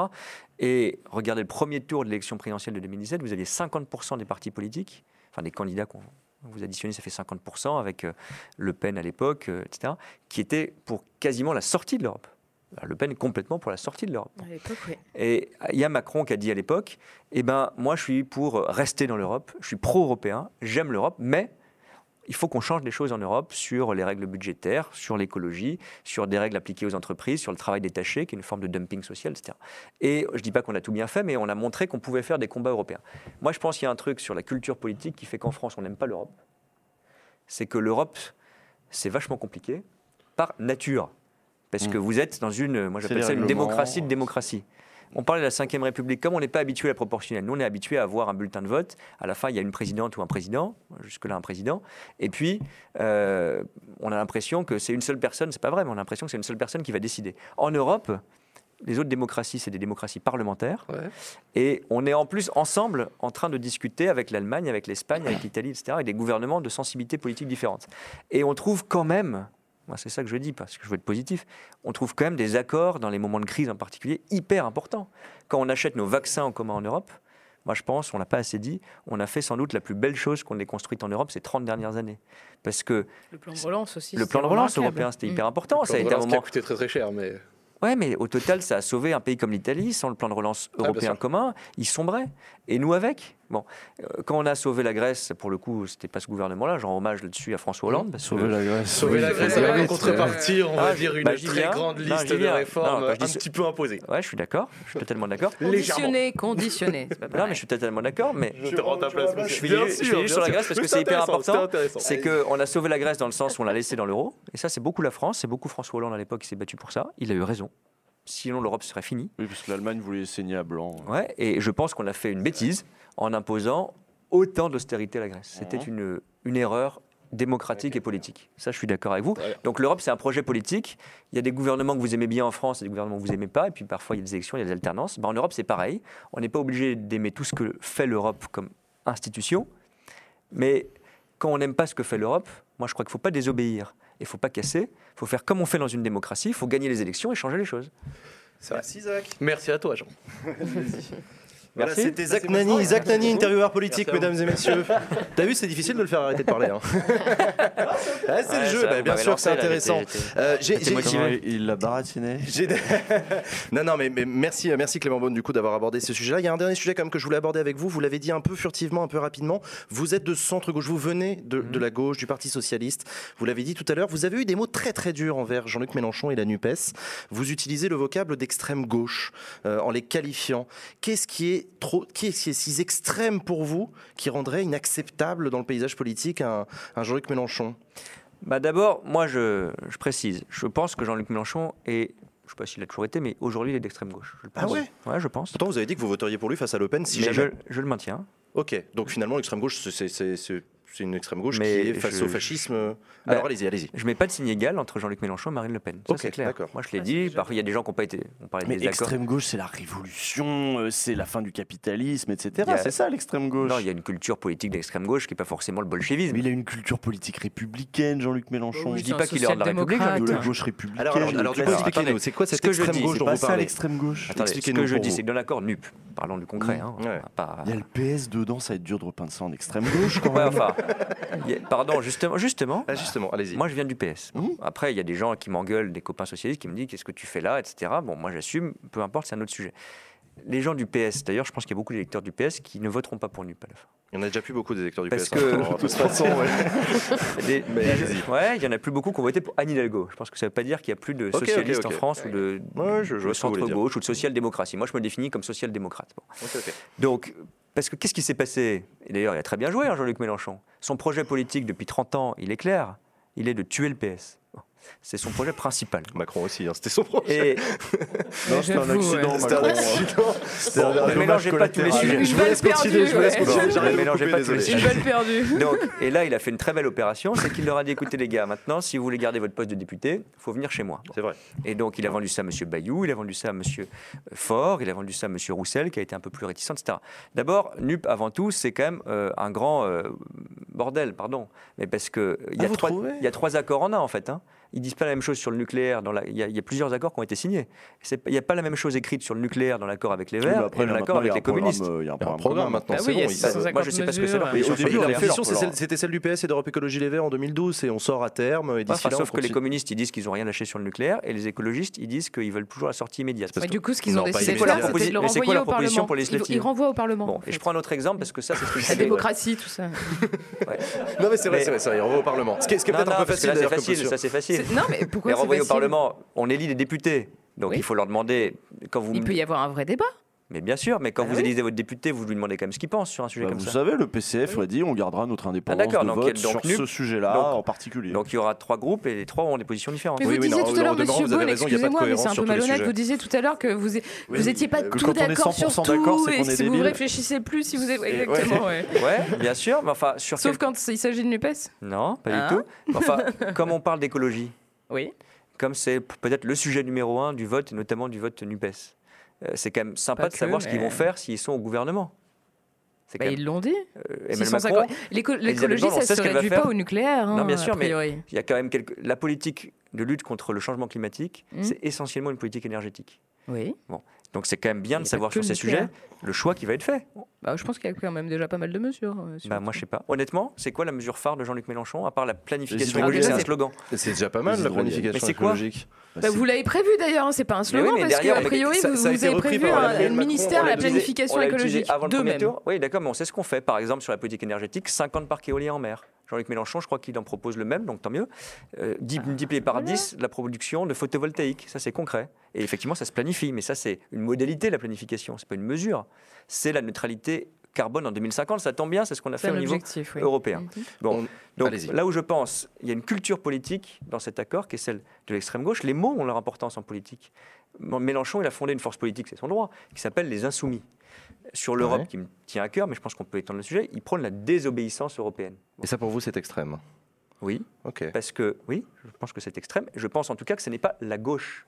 Ok. Je pense que ce n'est pas de la La gauche. gauche, c'est l'obéissance, c'est la docilité. Non, c'est une vertu plutôt de gauche, de, de gauche, l'insoumission, etc. Le slogan, moi, pour moi, le slogan qui résume le mieux la culture de gauche et le projet de gauche, c'est celui de Mitterrand. On n'a pas fait mieux. Changer la vie. Hum Mais quand vous êtes candidat aux élections qu'il y a des lois qui vous plaisent pas, il y a des inégalités qui vous plaisent pas dans la société, il y a des mesures qui vous plaisent pas. Sinon, on, sort de la démocratie. Si vous voulez aller aux élections démocratiques et les gagner, c'est ça la gauche de gouvernement. Et dire on peut être majoritaire au Parlement et au gouvernement et changer la vie. Après, c'est un peu Et changer changer la vie. Euh, le- Marine Le Pen aussi, elle va changer la vie. C'est pas, pas ce qui Oui, définit la gauche. Mais si, parce que ce qui définit, il y a toujours, vous le savez très bien, il y a eu un débat centenaire entre la gauche et l'extrême gauche. Il y a eu des nuances. La gauche socialiste et écologiste depuis une trentaine d'années, elle assume d'être au gouvernement et de faire Oui, des elle est compromis, réformiste. y compris en Europe. Elle est réformiste. et je trouve Jean-Luc que c'est un beau il a été ministre. Oui, il a- assume oui, non, mais d'accord. mais- Mais oui, mais il est plus sur cette ligne. Je suis désolé. Quand il dit la désobéissance Mais s'il européenne. veut être Premier ministre, là, il veut être dans le gouvernement. Mais oui, mais alors, d'ailleurs, il est candidat à une élection qui n'existe pas. Si, si, si. Enfin, oui, bon, on peut en discuter de ça quand même. Oui, c'est vrai que si la NUPES remporte l'élection législative, Emmanuel Macron sera forcé de nommer Jean-Luc Bah Mélenchon. Premier ministre. Bien sûr Ah que si. bon Non, il choisit Politiquement, c'est une réalité qui s'impose à lui, la majorité. D'accord, mais non, mais il pourquoi, quand vous êtes si confiant sur votre résultat, vous me demandiez pourquoi on prend des risques supplémentaires par rapport à la Constitution en disant c'est un bel engagement politique, je trouve. Bah, je prends mon risque, je perds l'élection, bah, j'arrête. Jean-Luc Mélenchon, il est tranquille. hein. Ah Il bah lui, il se présente même pas. Ah bah ça, voilà, ça, ça donc comme euh, Mais dire, par contre, c'est- s'il gagne, il gagne vraiment parce qu'il devient Premier ministre. Ouais, enfin, c'est... s'il gagne, il gagne vraiment, il devient Premier ministre, il n'aura pas affronté le suffrage. Oh, c'est pas le seul, il y a eu un, certain Jean Castex et un certain Edouard Philippe aussi qui n'avaient pas affronté le suffrage et qui avaient quand même Ouais. été nommés Premier Oui, ministre. sauf Bravo que- à eux. Oui, Sauf que leur ouais. slogan, c'est pas Élisez-moi Premier ministre. Non, c'est vrai, je suis d'accord avec vous. Merci Clément Beaune euh, d'être venu, juste quand même, parce qu'on en a très peu parlé, euh, quand même lundi prochain, euh, donc on l'a dit, Conseil européen, Ouais. de nouvelles sanctions sont prévues contre la Russie qui est en train de mener une attaque sanglante contre Mariupol notamment. Euh, Qu'est-ce que vous attendez de ce Conseil européen? Est-ce que des sanctions supplémentaires vont être prises? Et surtout est-ce que ce sera efficace? Alors, je ne sais pas si ce sera lundi, parce que ça peut être un peu avant, ça peut être un peu après. Je suis convaincu que de nouvelles sanctions seront prises contre la Russie. Pour être très clair sur ce sujet, je pense que c'est un des dysfonctionnements européens d'ailleurs qu'il faut corriger. On décide à l'unanimité. Donc il faut être 27 pour prendre des sanctions. Mm. Et là, il y a un pays, pour être très concret, hein, il faut expliquer comment ça marche, qui est la Hongrie, qui bloque qui bloque. Alors parce que c'est Viktor Orban et qu'il joue parfois à bloquer, mais aussi pour une raison de fond hein, qu'il faut comprendre en Europe, c'est que lui, il est dépendant à quasiment 100% du pétrole russe. Donc il veut qu'on lui apporte une solution. On est en train d'essayer de lui apporter une solution de solidarité européenne pour qu'il ait une alternative et que Ouais, les. Hongrois, ils aient quand même de quoi se chauffer l'hiver prochain. C'est normal. Unité et solidarité. Donc c'est compliqué parce que là on est sur le plus dur, sur l'énergie, ce qui fait le plus mal à la Russie, mais ce qui fait aussi le plus mal à nos citoyens. Ce qui va dans le sens d'un changement Mais- des règles du fonctionnement de l'Union Ouais, européenne, donc pour lequel a plaidé Emmanuel Macron au cours de la campagne présidentielle. Faut-il s'attendre dans les cinq ans qui viennent à une initiative de la part d'Emmanuel Macron Ouais. en faveur d'une nouvelle règle? Mais même dans Une conférence des traités, il était question de. Ouais, une convention pour réviser les traités, effectivement. Et je pense qu'il faut mettre, il y a deux choses qu'il faut mettre pour bien fonctionner. C'est euh, arrêter de, fonctionner à l'unanimité. Ouais. Bon. Sur la politique étrangère et sur la fiscalité. Si on n'arrive pas à lutter contre la concurrence fiscale en Europe, c'est parce qu'on décide à l'unanimité. On a eu des avancées, mais c'est très dur et très long pour cette raison. Puis moi, il y a un autre sujet qui me tient beaucoup à cœur. Il faut l'unanimité aussi, parce que c'est dans notre euh, charte des droits fondamentaux européens, hein, l'équivalent un peu de notre déclaration des droits de l'homme au niveau européen, c'est mettre euh, le droit à l'IVG. Ah oui. Pour mettre le droit à Oui, l'IVG. c'est euh, pertinent. ouais. Ouais, parce que je pense que ça fait partie aujourd'hui des droits fondamentaux. Je suis pas sûr que la présidente du Parlement européen sera d'accord. Non, mais je on pense en- qu'elle sera pas d'accord. Et on peut avoir Ouais, des Hongrie, Et tout surtout, ça, moi, compliqué. je suis allé en Pologne, je suis allé en Pologne il y, a un, il y a un an et demi pour le 8 mars, pour la journée internationale des droits des femmes. Euh, rencontrer, c'était ma première action euh, en Pologne, des associations de femmes qui se battent contre le recul du droit à l'avortement, pour le, le droit à l'avortement qui est remis en cause en Pologne. On ne l'a pas dit assez.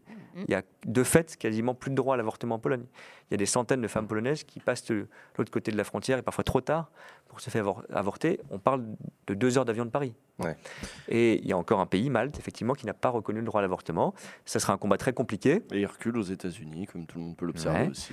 Et c'est un combat très compliqué parce qu'il faudra qu'on les convainque. Mais c'est un combat politique, c'est-à-dire il faut dire, il faut faire pression, il faut qu'il y ait des ONG qui s'engagent, qui fassent euh, du plaidoyer, qui disent c'est un scandale, etc. Voilà. Et ça, je ne sais pas si on le fera dans les cinq ans qui viennent, c'est très compliqué. Mais on parlait de, voilà, il faut, faut des rêves et des projets européens. Moi, je serais fier si on a réussi ça.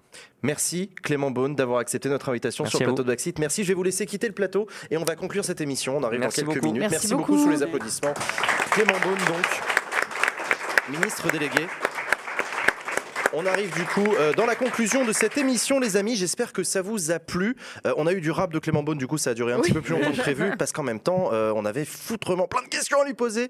Euh, voilà, j'ai quand même, j'ai- moi, je pouvais pas ne pas lui poser des questions quand même sur cette, sur cette, sur, sur ce putain. Bah oui, mais Wow, en fait, ce Conseil européen de- et- oui, c'est ça. le dimanche prochain parce que voilà Mariupol enfin voilà en ce moment il se passe Ouais. des trucs ok il est Même candidat aux fin de la législatives fin de la présidence française on n'en a pas parlé convention sur l'avenir d'Europe etc on pourrait faire 4 heures d'interview qu'on n'aurait pas voilà c'est quand même le ministre délégué chargé de l'Europe c'est pas rien et quand même euh, candidat donc je suis content qu'on ait abordé la question de son identité politique l'extrême gauche je voulais qu'il l'explique donc il a bon bah voilà il nous a expliqué euh, question, d'ailleurs. bah non, bah, moi ça m'intéressait parce que c'est un vocable qu'on entend beaucoup dans la bouche de la majorité autour de la notion d'extrême gauche qui revient euh, comme un repoussoir de Jean-Luc Mélenchon. Et on comprend que pour lui, il revient en fait au clivage du Congrès de Tours de 1921. L'extrême gauche, c'est les communistes révolutionnaires et, ça. les- et la gauche euh, pas extrême, c'est les, Les socialistes réformistes. réformistes. Bon. Ok, d'accord. Dont taxe, c'est- une grille de lecture qui, qui est proposée. Et, Moi, je préfère voilà, la mienne avec euh, les Versaillais, les communards et la République, là, c'était mieux. Voilà, il y a la ligne usine, la ligne bone, effectivement, c'est intéressant. Et vous, quelle est votre opinion? C'est ça qui compte. Écrivez-la en commentaire, tiens, pendant qu'on y est. Le choix. Euh, ça va, les copains? Ça vous a plu? Moi, je suis, moi, Ouais, j'ai mal au crâne, je suis fatigué. euh. Rincé, ouais, moi aussi. Je suis Moi, rincé. ça me fait Attends. juste chier que ce soit tombé sur lui, euh, Abad, parce que en vrai, il est grave sympa, quoi. Tu vois, c'est. J'aurais préféré que ce soit Darmanin là euh, qui se prenne ça. euh. Non, mais c'est vrai, il, il est super sympa, c'était super intéressant. Je pense qu'il est vraiment sincère. En plus, bon, j'étais pas convaincue par les réponses, mais c'est quand même dommage que ce soit ce, enfin, représentant-là du gouvernement qu'on s- qu'on doive questionner ce soir. Il pouvait pas dire autre chose. Et par ailleurs, je trouve que quand même, il s'est assez livré. Il a parlé de son point de vue personnel, du curseur, et puis ensuite, il a dit ce qu'il devait dire parce qu'il Bah avait ouais, pas. Non, mais c'est pas. Mais, euh, mais non, mais je trouvais ça intéressant C'est parce que intéressant. jamais senti en- aussi clair sur la, enfin, sur la proportionnelle non plus. Euh, je Ah, ça, ça, pas, grosse surprise, donc proportionnelle euh, intégrale, on est de retour sur... Oh la vache, le mitterrandisme C'était- est de ouais, retour, ok, let's go, très non, non, mais très bien, je savais même Ouais, pas qu'il y avait des gens qui défendaient ça au sein de, de la majorité, Euh, j'avais, putain, j'avais vu les négociations qu'il y avait eu avec le modem et Agir à l'époque, surtout le modem, où même une dose de proportionnelle finalement ça l'avait pas fait, et bah finalement la Ouais. proportionnelle intégrale... Ok, ok, ok, non, mais très intéressant. On verra, on verra s'il y a une réforme de la Constitution. Non, eh, ça a été une émission dense aujourd'hui, hein, parce que mine de rien, euh, sujet de la semaine, remaniement, on avait plein de choses à dire, et encore, je pense qu'on a couvert Ouais. 10% de ce qu'on aurait voulu dire. Zach Nani, super intéressant, Zach. Euh, plein de profondeur. euh, voilà, tu l'as dit, Usul, le mec n'hésite pas à faire une vidéo sur la, la crise de la dette étudiante aux États-Unis, avec autant de, simplicité et de sincérité que s'il Ah, parlait de l'Olympique lyonnais. Quoi. Le mec, il n'hésite pas à prendre ta place pendant 25 minutes. Zach Nani qui a posé une question au ministre de l'Europe. Je Non, suis très super. heureux. Hmm. Euh, cool de et donc, Clément Beaune, bon, ça, ça, ça va, vous, tout roule Où est-ce qu'on vous retrouve? Euh, Où est-ce près du bar, là-bas. Au niveau du bar, ouais, ça d'accord. Euh, nouvelle vidéo lundi ou pas? Ouais, lundi, ouais, sur les can- pourquoi les candidats RN euh, ont l'air aussi débiles. Sur la chaîne YouTube de Mediapart. Mediapart, ouais. Léa, crowdfunding pour Ouais. Popol, la newsletter. Euh, et le nouveau podcast, la newsletter, c'est bon, c'est plié. Ah oui, Euh, nouveau podcast, c'est dans 4000 Popol balles. Talks. Let's go. Et je serai au Salon du Livre Let's go. de Saint-Raphaël. C'est où? C'est dans le bah, c'est sud. dans le Var. C'est là où ça vote au- Zemmour. C'est là où Ah, ça le sud, Zemmour. Et Je suis pas ça qu'il y ait beaucoup de gens qui viennent euh, me faire, enfin, pour les signatures, mais enfin bref. S'il y a des gens qui sont dans le coin, euh, venez vendredi, samedi, dimanche au Salon du Livre à Saint-Raphaël. Let's go. Eh ben super. Adèle. Euh, moi, sur Instagram, l'attaché L-A-D-T-A-C-H-E-E. E, Et euh, suivez-moi parce que euh, dimanche, je vais jouer des blagues à 18h pour une fois que j'ai. Sur Instagram en direct go. Non, je vais les jouer dans une salle, mais je vais Ah. donner les informations Ah. de comment me trouver. Ah, c'est dans cool. le 20e arrondissement, un truc qui s'appelle euh, La Banane Comédie. La banane comédie Ouais, dans le c'est pas- 20e. c'est enfin, c'est- Dimanche c'est tout soir. petit, hein, donc réservé. Mais, Ah oui, mais, oui, faudrait- euh, oui, non, ne débarquez pas à 60. hein, mais... mais euh, aussi débarquer à 60, c'est pas grave. Enfin, on trouvera Ouais, ouais. des solutions. Euh, mais euh, non, mais c'est chouette, ça y est, je, je reprends un peu la scène, ça me fait plaisir. Eh ben c'est cool. cool. Ouais, merci à toi Adèle, merci à vous d'avoir regardé cette émission, merci le public, c'est la fin de cette émission. Ciao tout le monde, merci, au revoir, bye bye.